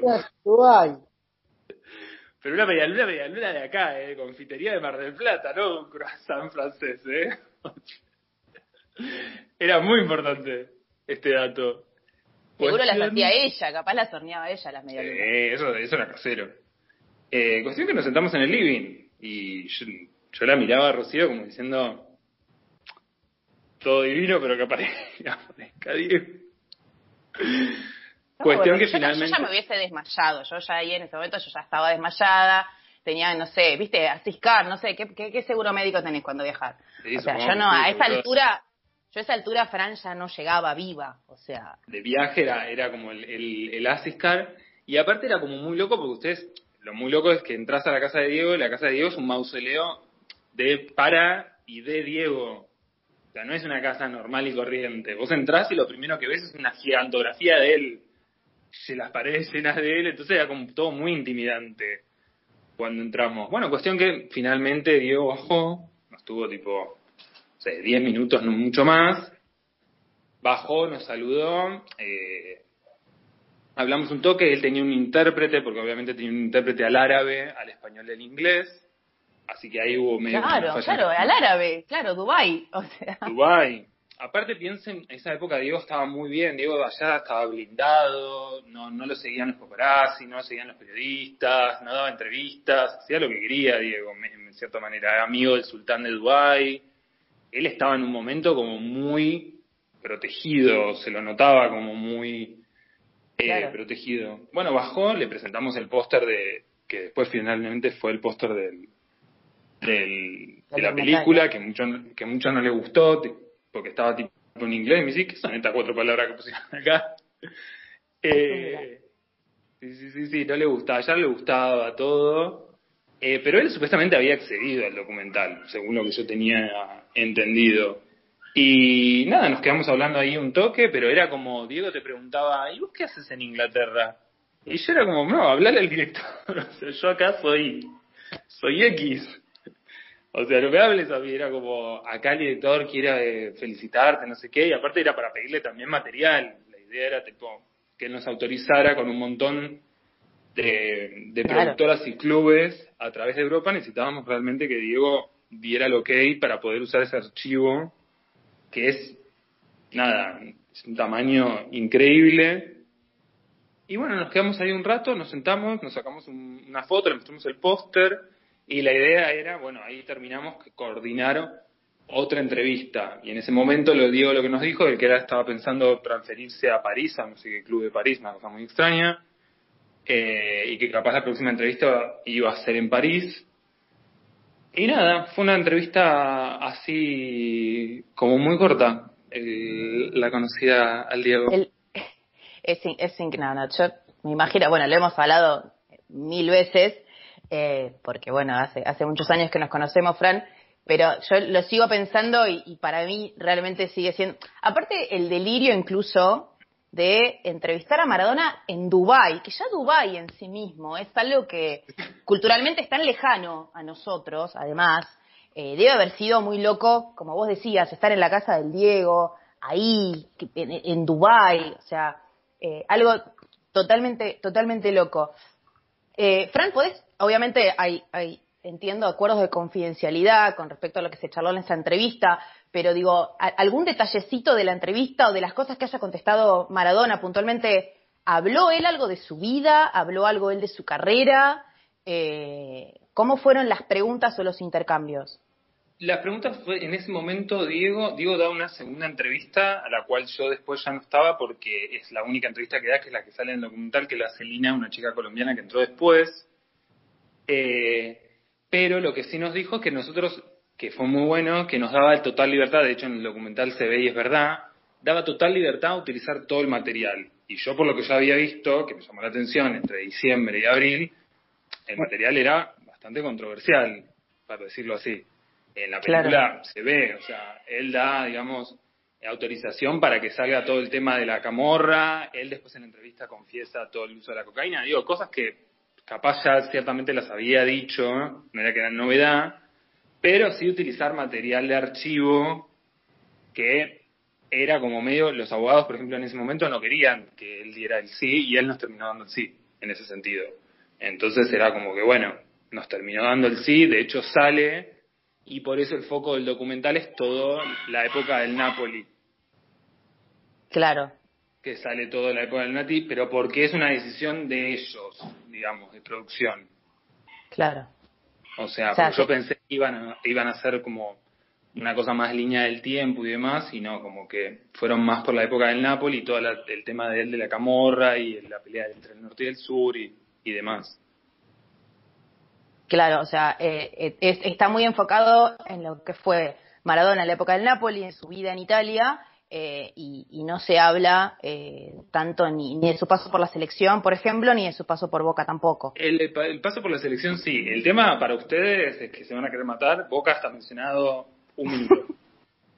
Así Claro, que claro. son dos horas, 15 minutos y ustedes están mencionados un minuto. Nosotros No. igual estamos siempre, porque somos Boca y vos decís Maradona y Maradona, Maradona es Boca. Boca, claro. Maradona Exacto. sí, Exacto, a mí me, pare- me parecía eso, no está mencionada esa parte. Tampoco el paso por el Barcelona está muy mencionado, sí está mencionado obviamente la parte del mundial, porque obviamente esos son ingleses y quisieron poner todo el tema de la guerra y el partido, pero la, el enfoque es mucho del Napoli, porque se ve que es donde tenían el material de archivo, lo que Claudia les termina dando es material de la época de ella del Napoli. Lo controversial del documental, la única cosa muy controversial es que es la primera vez que habla la mamá de Dieguito Jr. Ella no tenía, no tenía permiso para dar entrevistas. Diego le permite que dé una entrevista para el documental. A Cristiana Sinagra, no me acuerdo bien el nombre, que es el primer hijo legítimo del Diego, que ella permite. Y después ya te digo, la parte de Argentina era todo Daniel Arcucci. Y- Que Daniel, digamos, estaba, que yo no sabía eso, laburaba para el gráfico en esa época, y era todo mandado por Cherquifialo, que lo manda a pasar una Navidad con Maradona, bueno, eso capaz que ya se sabe, es más Vox Populi, pero el material, digamos, después lo manda, todos los cassettes y demás. Eso te iba, eso, justo a eso quería llegar, que nos cuentes un poco cómo fue ese viaje para conseguir los cassettes, que por supuesto estaban acá en Argentina, que tenían que ser llevados a Londres. Claro, yo me pongo en contacto, me pasan el contacto de Daniel, yo había leído ese libro de, de Daniel Arcuche, me pasan el contacto y me dicen que necesitan los cassettes. Daniel en ese momento laburaba para el gráfico, el gráfico estaba enemistado con Diego, Cherkis Vialo quiere volver a tener buena relación con Maradona, Maradona viajaba del, del Napoli para acá, y Cherkis Vialo lo primero que le dice es quiero que pases Navidad con Maradona. Y ahí arranca todo. Eh, Arcucci es de Puan y le dice, bueno, listo, me quedo para acá, lo empieza a perseguir, a perseguir, a perseguir al Diego y termina pasando Navidad con Maradona. Y lo entrevistaba, lo entrevistaba como Claro. Tito. Entonces, bueno, lo empezó a perseguir, el Diego parece ser que se llevaba muy bien con, con Arcucci. Eh, y aparte Arcucci no lo pincha tanto en ese sentido, en, eh, como otros periodistas. El Diego en ese momento estaba muy enemistado por lo que yo tuve Claro. que ver de archivo, estaba enemistado con todo el mundo en ese momento. Entonces Arcucci era una persona que no lo, no lo pinchaba, entonces se ve que le consiguió sacar mucho jugo y yo llevé esos cassettes para allá, para, para Londres. Contanos, que- contanos por favor la- el, el- el detalle terrenal de cómo fue, porque uno se imagina cassettes de material inédito de Maradona, uno se lo imagina viajando en una caja fuerte para No, que no, lleguen no. a la productora. Contanos literal cómo fue eso. Literalmente me, lo, me dejó los cassettes, los metí en la valija y la anécdota que nadie sabe de la productora es que cuando llegué a, a Londres me demoraron, me perdieron la valija. Y yo dije, listo. O sea, La valija con los cassettes. la valija con los cassettes. Arcucci. Porque acá viene la inteligencia mía, nunca llevarlos en mano. No, no, yo los despaché. No, o sea, no, si. Daniel está escuchando esto, decís, este es un criminal. Sí. Sí. Es un Y criminal. sos, y sos criminal, por eso, por no haber llevado con vos los cassettes como si fuesen parte de tu cuerpo, por eso sos criminal. Y tu otro crimen es que lo contaste muy por arriba en Dubai que no fuiste a jugar al fútbol con Maradona. No, no quisieron, no quisieron. Es más, yo que no juego al fútbol, no, no, me ponen una pelota y es como si me pusieran, no sé, nada, un cocodrilo enfrente. Eh, dije, bueno, vamos, vamos igual. Esta gente vestía en mocasines y dije, no sé, pónganse en la alpargata y vamos.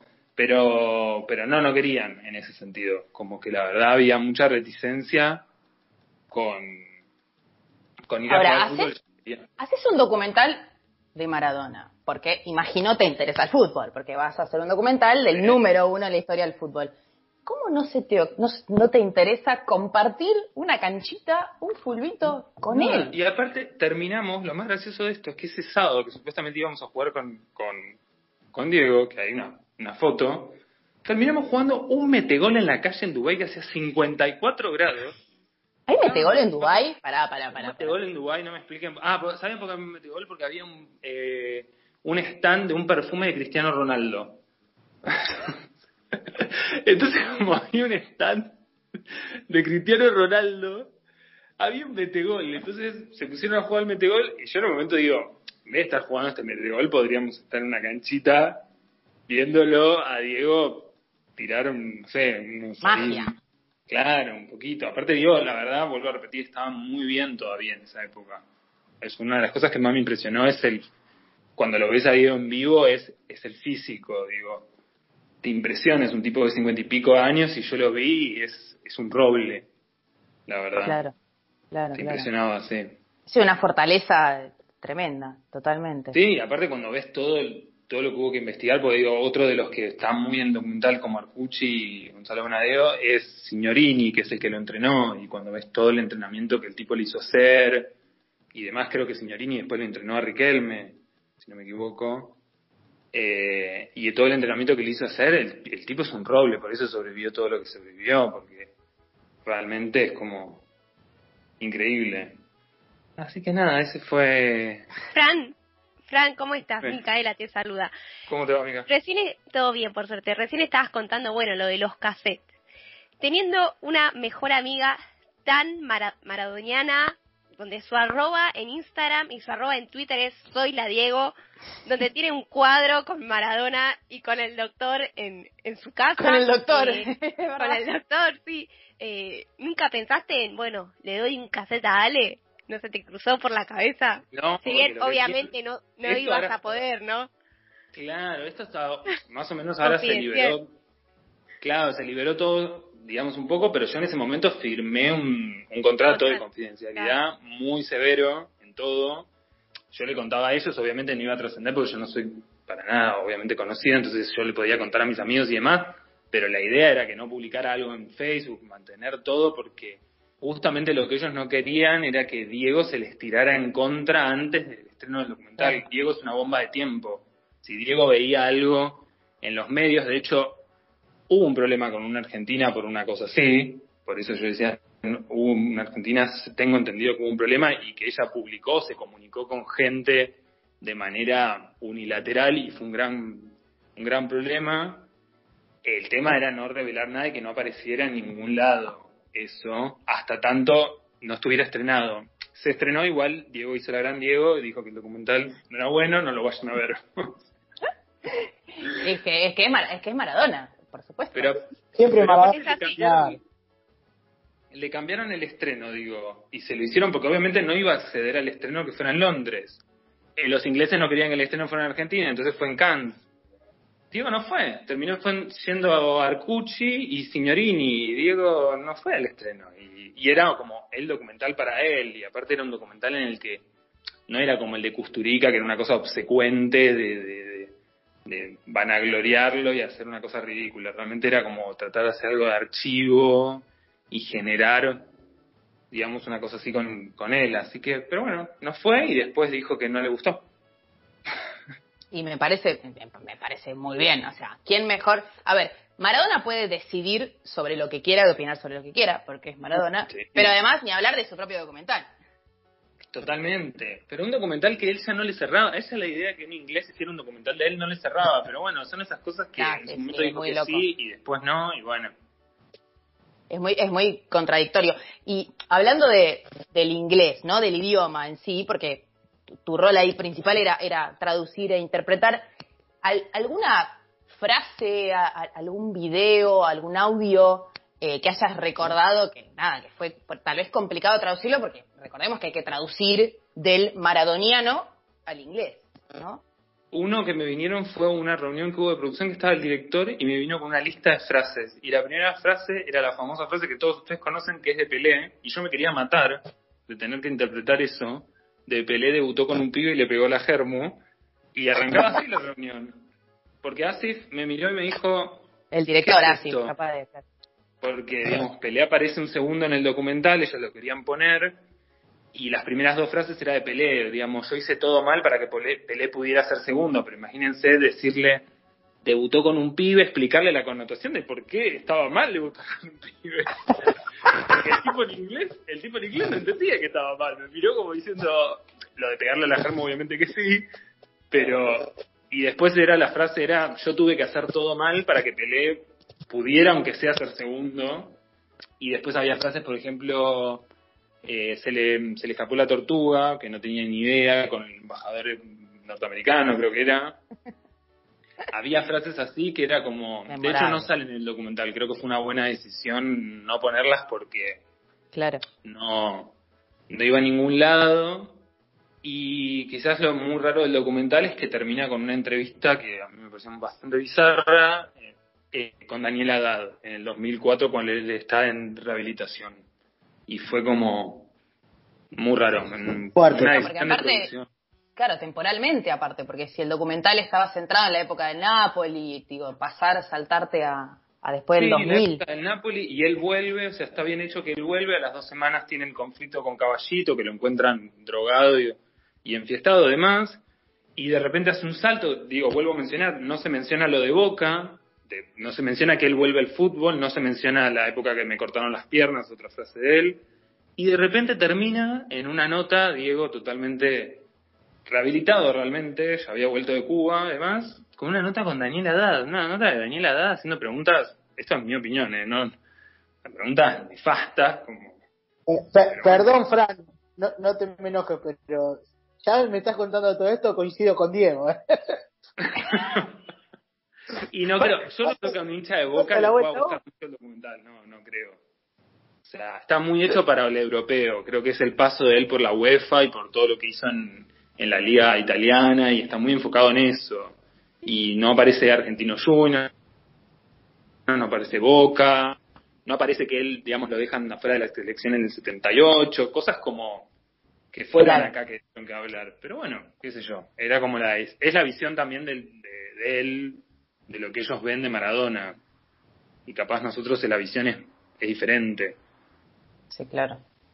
Bueno, este, yo no sé si acá Ari y Mika quieren preguntar algo más, pero yo seguiría hablando. yo, yo, también, me, quedaría ahora de más, lo acabo, de, acabo de invitarlo a un asado, o sea, ahí le mandé a Ale, ya tiene un asado pago para, para venir a contarme todos los pormenores del, viaje.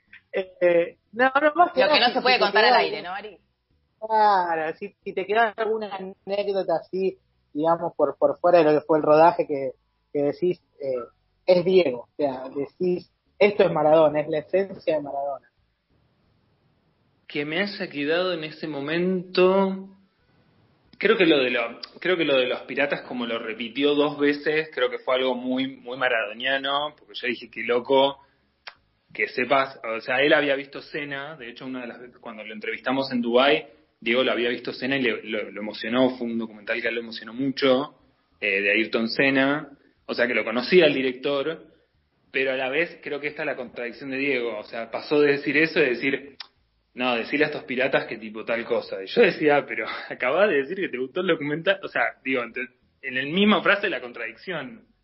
O sea, ya él tenía que hacer como una un comentario como diciendo, no, porque estos piratas y como que lo dijo dos veces, y era tono jocoso, en ningún momento lo quería desprestigiar a Asif ni nada por el estilo, pero bueno, creo que es eso de lo de Diego, esa contradicción de decir... La pregunta es, esa frase, cuando Maradona al teléfono te dice, no, con estos piratas ni loco, ¿qué le dijiste al director que lo tenías parado al lado? No, no, como que yo lo que le dije es como, ellos ya se sabían que él no iba a querer ir a Londres, porque ya sabían, estaban atajados de eso. Yo le dije como que no, él preferiría capaz hacerlo en Dubái porque en Dubái está como más tranquilo y demás. Y aparte en ese momento también había a la par un jugador de la selección inglesa que a Diego lo acusó de, todo, con el que después Diego se amiga.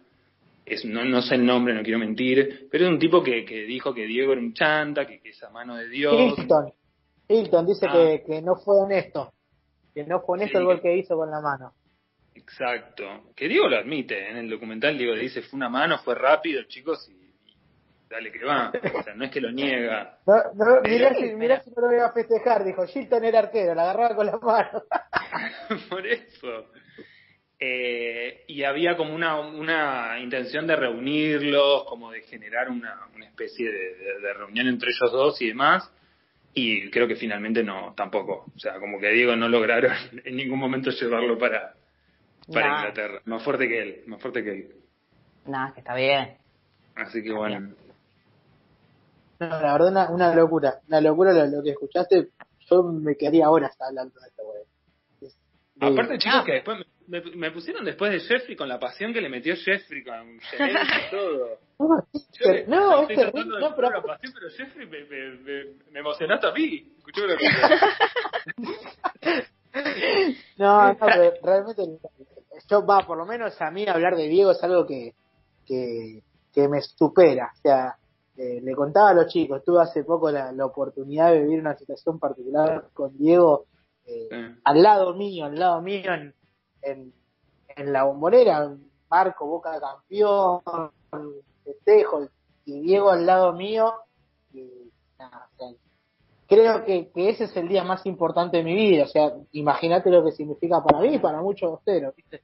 Eh, y, y no, tener la posibilidad de compartir eso. Ahora no entiendo, y perdona que lo diga, pero bastante boludo los ingleses, en vez de ir a jugar a la pelota con, con el Diego, se fueron a jugar al Meteor con un póster de Cristiano Ronaldo.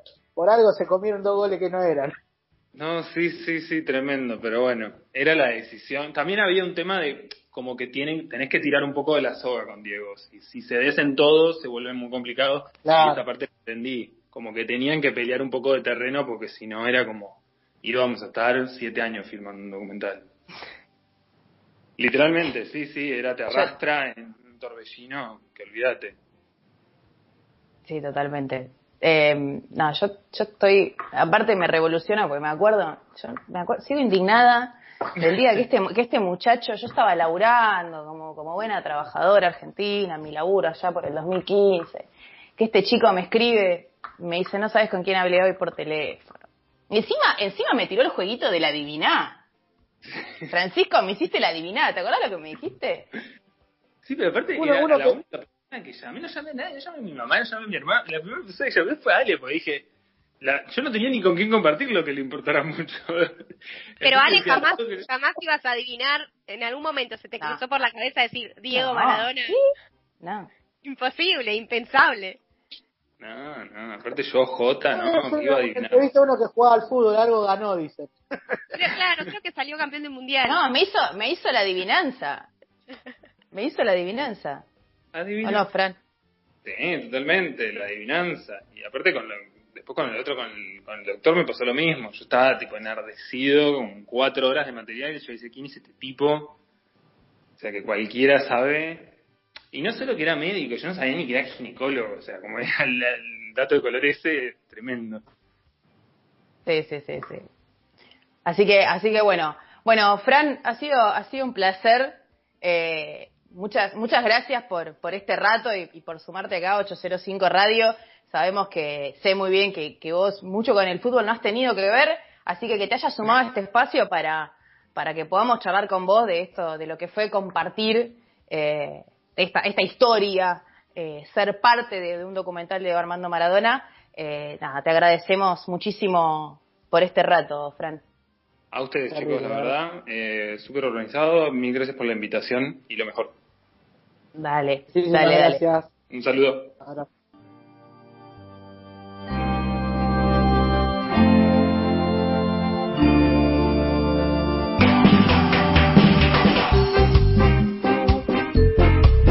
Caro Troncoso y estamos en 805 Radio. Jugamos de local todos los jueves de 20 a 22 por Cadena Ceneice.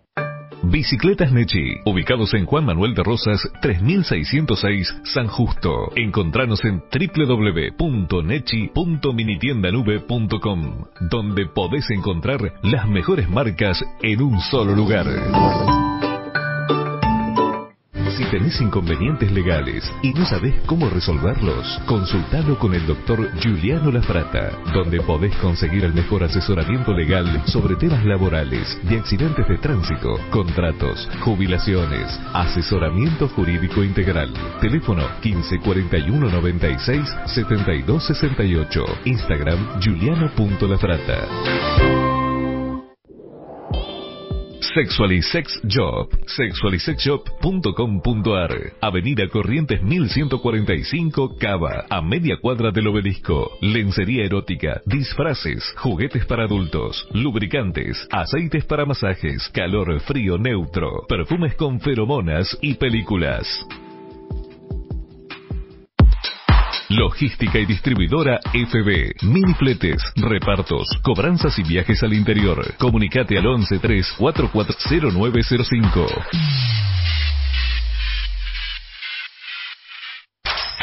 Llegó la hora en la que te tentaste de algo dulce y no lo tenés. Se acabó ese problema. Pedí en kioscos 365 lo que quieras y pedidos ya te lo lleva volando. Kioscos 365. Instagram arroba 365 kioscos argentinos. Panadería San Miguel, Avenida Santa María 2238, San Justo. 10% de descuento a los socios de Boca. Rodrigo Ávila Coach. Si tus horarios no te permiten entrenar y correr en equipo, pero querés progresar para cumplir tu sueño de cruzar la próxima meta, nada mejor que contar con asesoramiento profesional para garantizar cumplirlo con éxito. Planificación y asesoramiento del entrenamiento online. Entrenamientos orientados para running y trail running apto para todo público, con o sin experiencia. Más info al WhatsApp más 5492 944905 977 o por mensaje privado a Instagram, arroba Rodrigo Ávila Coach, Facebook, Rodrigo Ávila Coach.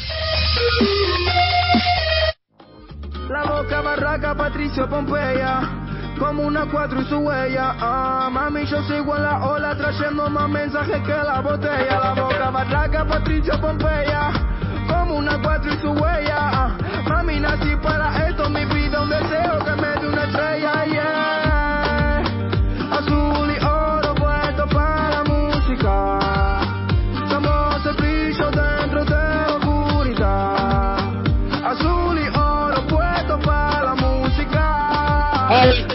Oro. Pero la boca barraca Patricio Pompeya como una cuatro y su huella, ¿eh? Ahí escuchábamos a Trueno que, que contaba, ¿no? Cantaba un poquito y relataba lo que es eh, el barrio de la boca. Y ahí pasaba también hace muy poquito nada más la entrevista con, con Fran, realmente eh, increíble, una, una historia de locos que, que a uno le, le eriza la piel, eh, más que nada por Diego, que, que para mí y creo que para, para el 99,9% de los argentinos el más grande de la historia del fútbol mundial y, uno de los más grandes de, la historia de Boca también, eh, representativo como pocos, eh, bostero como pocos, eh, Maradona, Boca, eh, las raíces, nada, va todo de la mano. Eh, realmente un, programón increíble. Nos, hemos dado un, un lujazo, un lujazo hoy. Así que nada, espero que, que lo hayan disfrutado tanto ustedes como, como nosotros. Pero bueno, Ale, eh, ya estamos en el último tramo del programa, estamos ahí ya en el final eh, y tenemos como siempre las efemérides. Tenemos, tenemos, sí. tenemos Ay. las efemérides. Sí, perdón, Mica. Sí, sí, tenemos las efemérides eh, del día de hoy. Y pegadito a, a las efemérides nos vamos a seguir con más emoción en este programa. Vamos, Mica. Sí, en el día de hoy vamos a traer efemérides de, de, de esta semana, para ser más clara, del día de ayer, un 9 de septiembre de 1956, jugó su primer partido en Boca Antonio Ubaldo Ratín, que bueno, fue nada más ni nada menos que un- en un superclásico. Ese partido, bueno, ganó Boca 2 a 1. Eh, bueno, Ratín sabemos que fue uno de, uno de los jugadores que más defendió la, la camiseta de Boca durante década y media. Eh, en total jugó 382 partidos, ganó cuatro títulos, el campeonato del 62, 64 y 65 y la Copa Argentina del 69. Y bueno, podemos definirlo como un caudillo del mediocampo, voz de mando, un referente de aquel equipo y un símbolo del club. Así que queríamos recordar, bueno, el debut de Ratín y también mencionar que el día de hoy, 10 de septiembre, cumple Lauchi Oliveros, la arquera del plantel femenino, 27 años está cumpliendo, así que desde 805 Radio le mandamos un abrazo grande y un muy, muy feliz cumpleaños. Así es, así es, Mica. Saludamos desde acá eh, Nos a, la un saludo para la Olivero. eh, a la, Sí, a la- una a la genia. uno, a la, a la arquera, la guardameta, ¿no? Ya que estamos internacionales hoy, la guardameta del equipo No, femenino. no te digas Boca. entre lo que dicen guardameta y lo que dicen cantera, no, no sé a cuál meter el baldazo primero. No, porque viste que está. Ahora, ahora no, ya no, no juegan más, viste, mi abuelo te decía el centro ja, eh, está, eh, eh, el arquero, eh, no sé, el insider derecho, el insider izquierdo. Claro, un win. Después te, te tiran la cantera, guardameta, eh, después te tira, no sé, el ala derecha. ¿Qué está jugando al básquet? Claro. No, no los entiendo, boludo. Seguimos. Pero bueno, Se- seguimos, sí, seguimos. sí. Tenemos, Seguimos que, que- seguimos, tenemos- Ari, con... Sí, no, sí. Dale. Dale, ah, vos, yo, dale. ¿Arranca o no arranca, chicos? Boca, Siempre boca, arranca. boca, esto boca. Tenemos a la, al relato de, de toda la semana en la voz de Cami, Ale. Así es, Ari. Vamos a, a nuestra sección emotiva, bien aguerrida, bien de boca. Vamos a escuchar en la voz de nuestra amiga y compañera Camila Ansaldo el relato del día de hoy en la sección Nuestro Grito de Amor.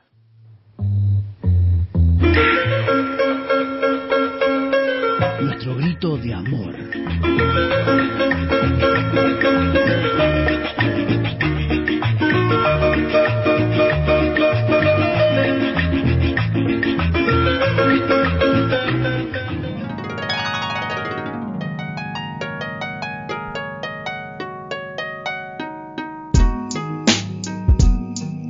Primero de los recuerdos en el que me encuentro cantando canciones de boca debe ser por mis cuatro años más o menos. En ese entonces, todos los domingos mi viejo se iba con mi hermano y con mi hermana a la cancha y yo les lanzaba una catarata de reproches de por qué no me llevaban a mí. Sos chica todavía, me decían. Pero ya me sé todas las canciones, les refutaba mientras me cerraban la puerta en la cara.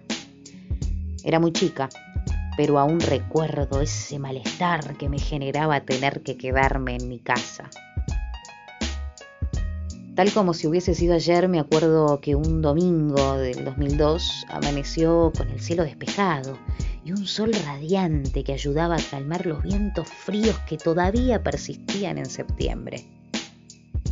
Mi viejo me dijo que me abrigue, que íbamos a ir a visitar una tía, por lo que, si bien la quería mucho, no era nada que no podía pasar cualquier tarde común. Pero había algo raro en el aire. Algo no me lo estaban diciendo.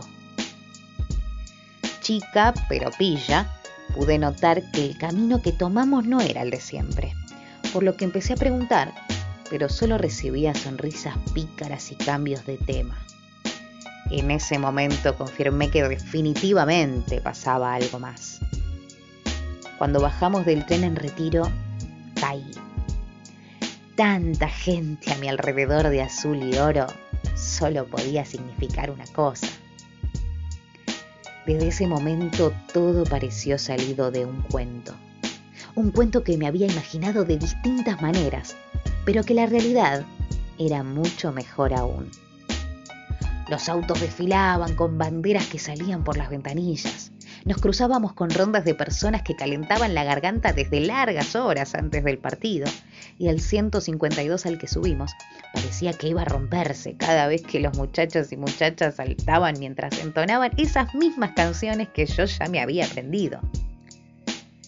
En la rotonda de ingreso a la boca pude percibir cómo el paisaje se iba acrecentando a medida en que el bondi avanzaba todo era fiesta. Incontable cantidad de personas se cruzaban con distintos modelos de camisetas, camperas, pantalones. Y yo los quería todos. Cada paso que daba requería de toda mi atención para poder disfrutar de lo que veía y de lo que percibía. Hasta que llegó el momento más esperado. Agarrada a la mano de mi viejo emprendimos camino hacia el estadio que podía ver mientras cruzábamos los campitos era mucho más grande de lo que había imaginado. La bombonera era mucho más hermosa de lo que había imaginado. Después del laberinto policial entramos, pero nos faltaban 3 millones de escalones. Pero era tanta la adrenalina que lo subimos en dos minutos. Ese día mi viejo me enseñó que si subís de a dos escalones es más rápido y menos cansador. Y llegamos. El césped brillaba más que nunca con el sol parado justo encima de nosotros, en una ubicación privilegiada para ver el partido que estaba por comenzar. A medida en que iban pasando los minutos los espacios comenzaban a llenarse y los gritos eran cada vez más potentes. Me saqué la campera y uní mi voz a los cánticos ante la mirada de quienes me rodeaban, con el asombro y ternura que genera una niña de seis años que parecía haberse preparado toda su corta vida para este momento. Mi viejo me dijo que mirara al loco Laudonio, porque cuando él moviera la bandera era porque el equipo salía a la cancha. No terminó de decir lo que comenzó a flamear el aviso que disparó por completo todas las emociones de quienes estábamos presentes. Lo que se olvidó de decirme mi papá es que cuando eso pasara, firmaría un contrato de por vida con el club de la Ribera. Ese día le ganamos 2 a 0 a Gimnasia. Y ese día, Boca se ganó mi corazón. Hola, soy Chuco Sar, jugadora de las Guerreras, y estamos escuchando 805 Radio, tu espacio joven en cadena Geneise. Te esperamos todos los jueves de 20 a 22.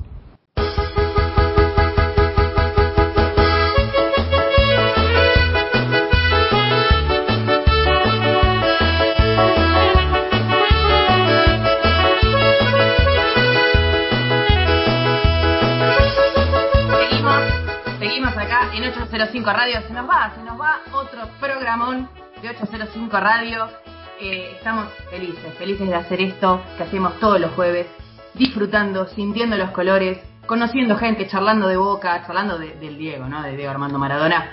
Eh, una, una felicidad enorme que tenemos. Nos quedan un par de cositas más antes de, antes de ir ya al clásico pase con conectados acá en cadena Geneise.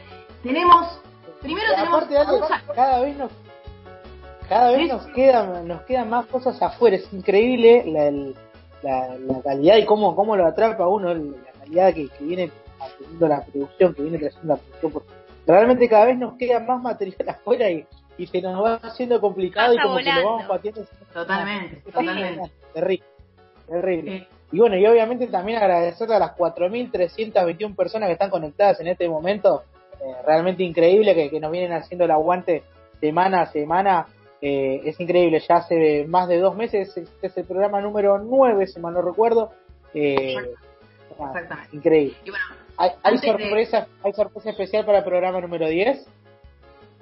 Mirá, encima, encima justo cae el programa número 10. Después de que hablamos del Diego y cuando Boca debuta en Copa Libertadores, yo no sé muchacho y muchacha, pero estamos ahí, estamos ahí definiendo, porque bueno, obviamente juega Boca. Eh, ¿Quién te dice? ¿Quién te dice? Mira, pueden pasar tantas cosas en 805 Radio, pero antes de seguir, rapidito, quiero mandar un saludo, que nos, habían dejado mensaje más temprano, este para, para Leli, para Azul, para Cecilia, que nos habían mandado para contarnos eh, cuándo fue la primera vez que fueron a la bombonera, nos mandaron por WhatsApp, así que mandándoles un saludo por ahí. Y también, eh, que lo veníamos hablando durante la semana, rapidito quiero mencionar eh, que mañana, como, como bien sabemos, es el día, el día del maestro, día de la maestra, no día de la docencia aquí en la Argentina, y no quería dejar de mencionarlo, no quería dejar de saludar a todos y todas las personas que trabajan en la educación. Bueno, yo en particular soy profesora también, así que creo que, es una linda oportunidad para, para poder saludar, eh, porque ha sido un año como ha sido un año difícil con muchos desafíos para, para todos y para distintas, eh, distintas personas, distintas industrias profesionales y demás, bueno, para la educación y para la docencia también ha sido un año muy desafiante y, bueno, no quería dejar de extender el saludo a, a, todas aquellas personas que dedican su vida a la educación, algo que es tan importante y además también destacar que vivimos en un país maravilloso como Argentina, que tenemos educación pública, gratuita y de calidad, que incluso llega a todo el mundo porque viene gente de afuera a estudiar aquí en nuestras universidades, así que menciona eso, que la verdad que es algo que es muy valioso y nos caracteriza eh, como, como el gran país que somos, así que no quería dejar de mencionar eso. Sin duda, sin duda, y bueno, mención también especial eh, para, para el maestro Tavares, que también tratamos de, de, tenerlo esta, esta semana, por distintas cuestiones no lo, no lo pudimos tener, estuvimos charlando con él, nos prometió que, dentro de poquito vamos a poder tenerlo, pero bueno, agradecerle también por la predisposición con la que nos trató y, y nada, que prometió escuchar, así que le voy a mandar un mensaje a ver después si, si realmente lo Pero bueno, se nos va otro programa más, sale. Estamos, estamos con el tiempo ya justo y, y se nos pasa como, como agua y ya tenemos ahí enganchados a los chicos de Conectados, al Audito, a Marte. Buenas noches muchachos, ¿cómo andan? ¿Cómo anda, gente? ¿Cómo le va? Veo que bien, con cervecita, como corresponde, con una buena cerveza. Seguro- voy a tirar el chivo de, este, de Ah, cervecería sí, sí. Uller. ¿Cómo andan? Bien, Feliz. la verdad que con, con el programa realmente cada vez eh, queda, queda más corto eh, y, y realmente se, se te pasa volando. Eh, hoy hoy tuvimos realmente un programa muy muy lindo. Con, para mí fue especial, en este caso creo que para Ale también por el tema de, de, de esto que, que pudimos charlar, estas anécdotas que, que tuvo Fran con, con Diego y, y demás. Así que nada, un programón. eh, y, y nada, manteniendo, tratando de llevarle a la gente lo mejor de, de la producción semanal para, para poder acercárselo a la gente de Boca. Qué fana de Diego, Ariel, ¿eh? Y, y ¿sabes? Pero para, Sí, ¿y los dos. ¿Y Dani? Claro. Sí, Ale sí. más, Ale se Buscala en Twitter, buscala en Twitter. Y, En y- Twitter, y Instagram. Y, y ninguno de los dos, creo, por una cu- cuestión de edad, ha- han llegado a, a ver el, el Diego en, en su máximo esplendor. Sí, pero eh, de, de- de- ¿de dónde viene eso? Porque ustedes es- son más de la generación Messi. Sin embargo, caso- hay devoción por Diego. En mi caso, yo Mi nací en el 88, yo me iba a llamar Diego Armando y nací mujer. O sea, yo nací con un padre hablándome del Diego. eh, nada, o sea, leí, leí el libro, yo soy el Diego de la gente, lo leí cuando salió, yo Mira, tenía les estoy 10, mostrando 11 ahí- años. O sea, Mirá. sí, sí. Yo Eh, tengo... es- esa foto ¿La de... llamas Diego, dice ahí? eh, pero aparte, es, es el día de la vuelta de Diego contra Colón, ¿no es cierto? Exactamente, bueno, esa Claro. foto es real. Eh, mi viejo en su momento trabajaba, era, era periodista de, de perfil y hacía en la revista Gente. Y esa foto es eh, el cromalín de la primera foto que salió de, de Diego en la vuelta. Así que, que quedó uno de esos, de esos recuerdos también ahí. Eh, Mira, yo, pero sí, yo como, tengo como la decía- teoría, incluso de, de tantas cosas que tuvo Diego como futbolista, pero que es el, el deportista más fotogénico de la historia. Busquen una foto donde Diego no haya salido bien. Pero ya sea en acción de juego o, o en cualquier otro lugar. El tipo sale bien en las fotos. Es increíble. Cosa que a nosotros no nos pasa. Ya claramente. no pasa, es la mística, es la mística. Las fotos La- de Diego la- con la la, foto- camiseta de Boca tienen un brillo increíble. Sin duda, sin duda. Es más, la foto más fea de Diego, si queremos ponerle un título así, es esa foto que está en Cuba, sentado con el pelo rubio, tirándose un spray en la cara y así, hasta así es glamorosa la foto. Mirá vos, Sí. hasta el barbijo del el- Diego. El eh. tapaboca aquel, qué grande. Literalmente respira Maradona. Tal cual. Qué bueno. Pero qué bueno, bueno. mu- muchachos, hoy tienen sorpresuri. ¿Cómo, cómo viene, ¿Cómo viene la semana? ¿Hay algún dato, no? Ah. Ni uno, eh, pero ni uno. Ni uno. No, no, no, no, cada vez peor. Sí. No, Y no bueno. sabemos si va a haber sorpresa. Programa hay. Sorpresuri veremos. Ya a esta Supuestamente altura sí. pasamos, pasamos como 20 sorpresul y nunca supimos nada, así que ya está, estamos acostumbrados.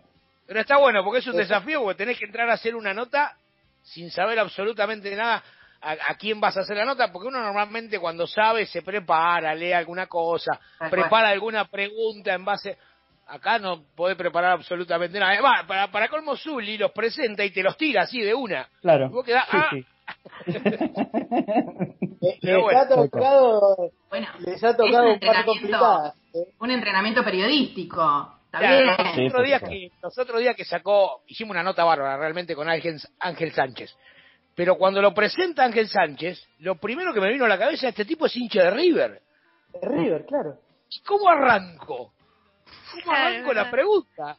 Porque, pero bueno, después salió una nota, la verdad que salió una nota bárbara, era un tipo muy correcto, alguien que el hincha de Boca no le guarda rencor, porque además nos dirigió justo en la época de Bianchi, con lo cual este, Claro. para él fue más fácil porque ganábamos absolutamente todo y está presente en partidos este, claves, ¿eh? el, el 3 a 0 de, de Boca River, el, el primer gol de, de, de- de Palermo en Boca, eh, eh, ha estado en partidos clave, con lo cual uno lo, lo recuerda hasta con simpatía. Pero cuando me lo tiró así dije, no, pará, ¿a quién me trajiste? ¿Cómo arranco el reportaje? Bueno, después tuvo- Tal cual, tal cual. Bueno, felicitaciones a, a los. Sí, de, No, de- de- perdón. No, dato de color les iba a decir. Ángel Sánchez más de una vez lo hemos visto en la cancha de Boca, ¿eh? más de una vez después de ser árbitro.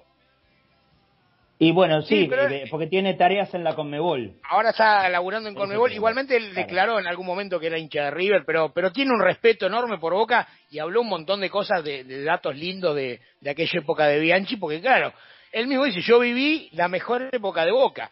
Entonces me, me era fácil dirigir a Boca porque difícilmente me putearon porque en general Boca ganaba, con lo cual para un árbitro en esa época fue más fácil. Sí, sí, sí, sí. Felicitaciones a los chicos. ¿eh? Recién escuché el número de streaming, más de 4.300. Ah, tremendo, impresionante, impresionante. Así que, de verdad que felicitaciones. Y por supuesto que invitamos a estos 4.300 que escucharon 805 a que se queden en conectados. Sin duda, que se queden ahí, que se queden conectados. Y nosotros ahí por ahí vamos a andar un cachito el jueves dando vuelta, que me dijeron que tienen una previa impresionante el jueves que viene con el debut de Boca, el nuevo estreno en Copa Libertadores. ¿Le, le adelantamos un poquito a la gente? Y bueno, mira, vamos a tener este, una transmisión eh, jirafa, le digo yo, porque va a ser larga. Arranca con una previa con Dieguito Yudkowski eh, y Valen Cavata, que va a estar, van a estar haciendo una previa a partir de las 19. A las 20 arrancamos nosotros la transmisión eh, con todo el equipo que acostumbra a, a transmitir a Boca. Y terminado el comentario de Marcelito González, vamos a hacer el post partido, que ya- se va a llamar Posta. Vamos a tirar la posta, va a ser el post con la posta del único equipo de la A. Así que es Post A. Así se va a llamar. Este, lo voy a estar conduciendo yo con todo el equipo de conectados y, y varios este, integrantes más, como Gustavo Pereira, como Pancho, el analista, nuestro analista de fútbol, eh, y alguno me estoy olvidando, me parece. Claro, porque Pero a todo bueno. esto teníamos que hablar de fútbol en algún momento. En algún Porque hace momento, a ver. que estamos con la pelota parada. Esto es ahora, ¿no? Claro, No, no hay garantía de nada, la verdad que lo, lo decíamos ayer, no hay garantía de nada. Ah, En principio el jueves hay fútbol. En principio, claro, eh, exactamente, según la Conmebol el jueves hay fútbol. ¿Qué puede pasar después? Veremos. Ojalá volvamos a ver a Boca. Ojalá, ojalá. Totalmente. Pero bueno, Yo Bueno, todavía no terminé mi mate y, y María se bajó todo el porrón. Pará que yo, la voy a acompañar, eh, la voy a acompañar porque te- la- no la te voy a dejar tomar sola. Sí. A mí me cuesta, pero bueno, voy a hacer un esfuerzo para acompañarlo. Claro. Te estás certificando para, para acompañar, me parece muy bien. Así que lo bueno, muchachos. con mucho desde Buller. Se evaporan. Sí, Sí, exactamente. Bueno, le mandamos un abrazo grande. Vamos a cambiar de plataforma para arrancar el programa, así que lo dejamos cerrar tranquilos. Muchísimas gracias y bueno, le decimos a la gente que se quede ahí prendida nada más a Conectados por Boca, ya no- nosotros ya no vamos, pero bueno, obviamente quédense en la continuidad de la radio, eh, que, que realmente se, se viene un programón jueves, como acostumbran los chicos de Conectados con, con Sorpresulis, realmente eh, para, para quedarse y, y agarrarse a la radio, que, que seguramente será un, un programón. Ale, Mica, se nos fue otro programa más, el número 9. Pará, pero tenemos que robar, seguir robándoles minu- un minuto más a conectados, porque Mica, tenemos que anunciar los cruces. Se nos viene otro puesto más de la fama. Así, pero Rapidito, rapidito, rapidito. ¿eh? sin repetir y sin soplar. Bueno, en Twitter, arroba 805 Radio, ya pueden votar por el volante izquierdo que debe entrar al Hall de la Fama. Les digo los cruces. Primero, Pesia contra Tapia, Sanabria contra Vilos, Dátolo contra Neri Cardoso, Walter Herbiti contra Nicolás Lodeira. Ya pueden votar en nuestro Twitter. Ahí está. Fue rápido, ¿no? Fue rápido. Rapidito, ya está. Pasó el examen, muy bien, bien Listo. felicitado. Ahora sí, Ale, hasta el jueves que viene. Cerramos entonces este programón de 805 Radio. Ari, Mica, un placer como siempre. Un saludo a todo el equipo que tenemos atrás de producción. A, a Mariano, a Mariano, a Pablo, eh, a Esteban, a, Ari en la operación, eh, a Mica, a Franquito que andan también por ahí por atrás. Este, muchísimas gracias a todos y todas quienes hacen posible 805 Radio. Nos despedimos entonces, compañeros. Sí, déjame mandar un saludo a arroba yo paro la- en la 12 en Instagram que nos escucha todos los jueves. Un beso gigante para todos los oyentes que están del otro lado y aguante boca. Sí, sin duda, muchísimas gracias a todos los oyentes, a los más de 4.300 que nos hicieron el aguante, que nos mencionan en redes, eh, nos acompañan jueves a jueves, así que le decimos los esperamos el próximo jueves nuevamente, ya, sí, ahí sí, con la pelota rodando, con Boca otra vez en la cancha, con la Oro, alentando, siguiendo a Boca, poniendo en marcha nuevamente este sueño y lo esperamos el próximo jueves, como bien decíamos, con más 805 Radio, el programa del del hincha de hincha de Boca.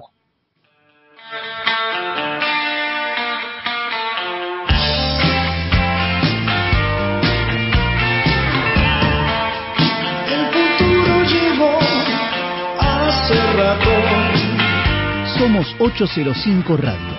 Conducción. Ariel Rodríguez y Alejandra de Antoni.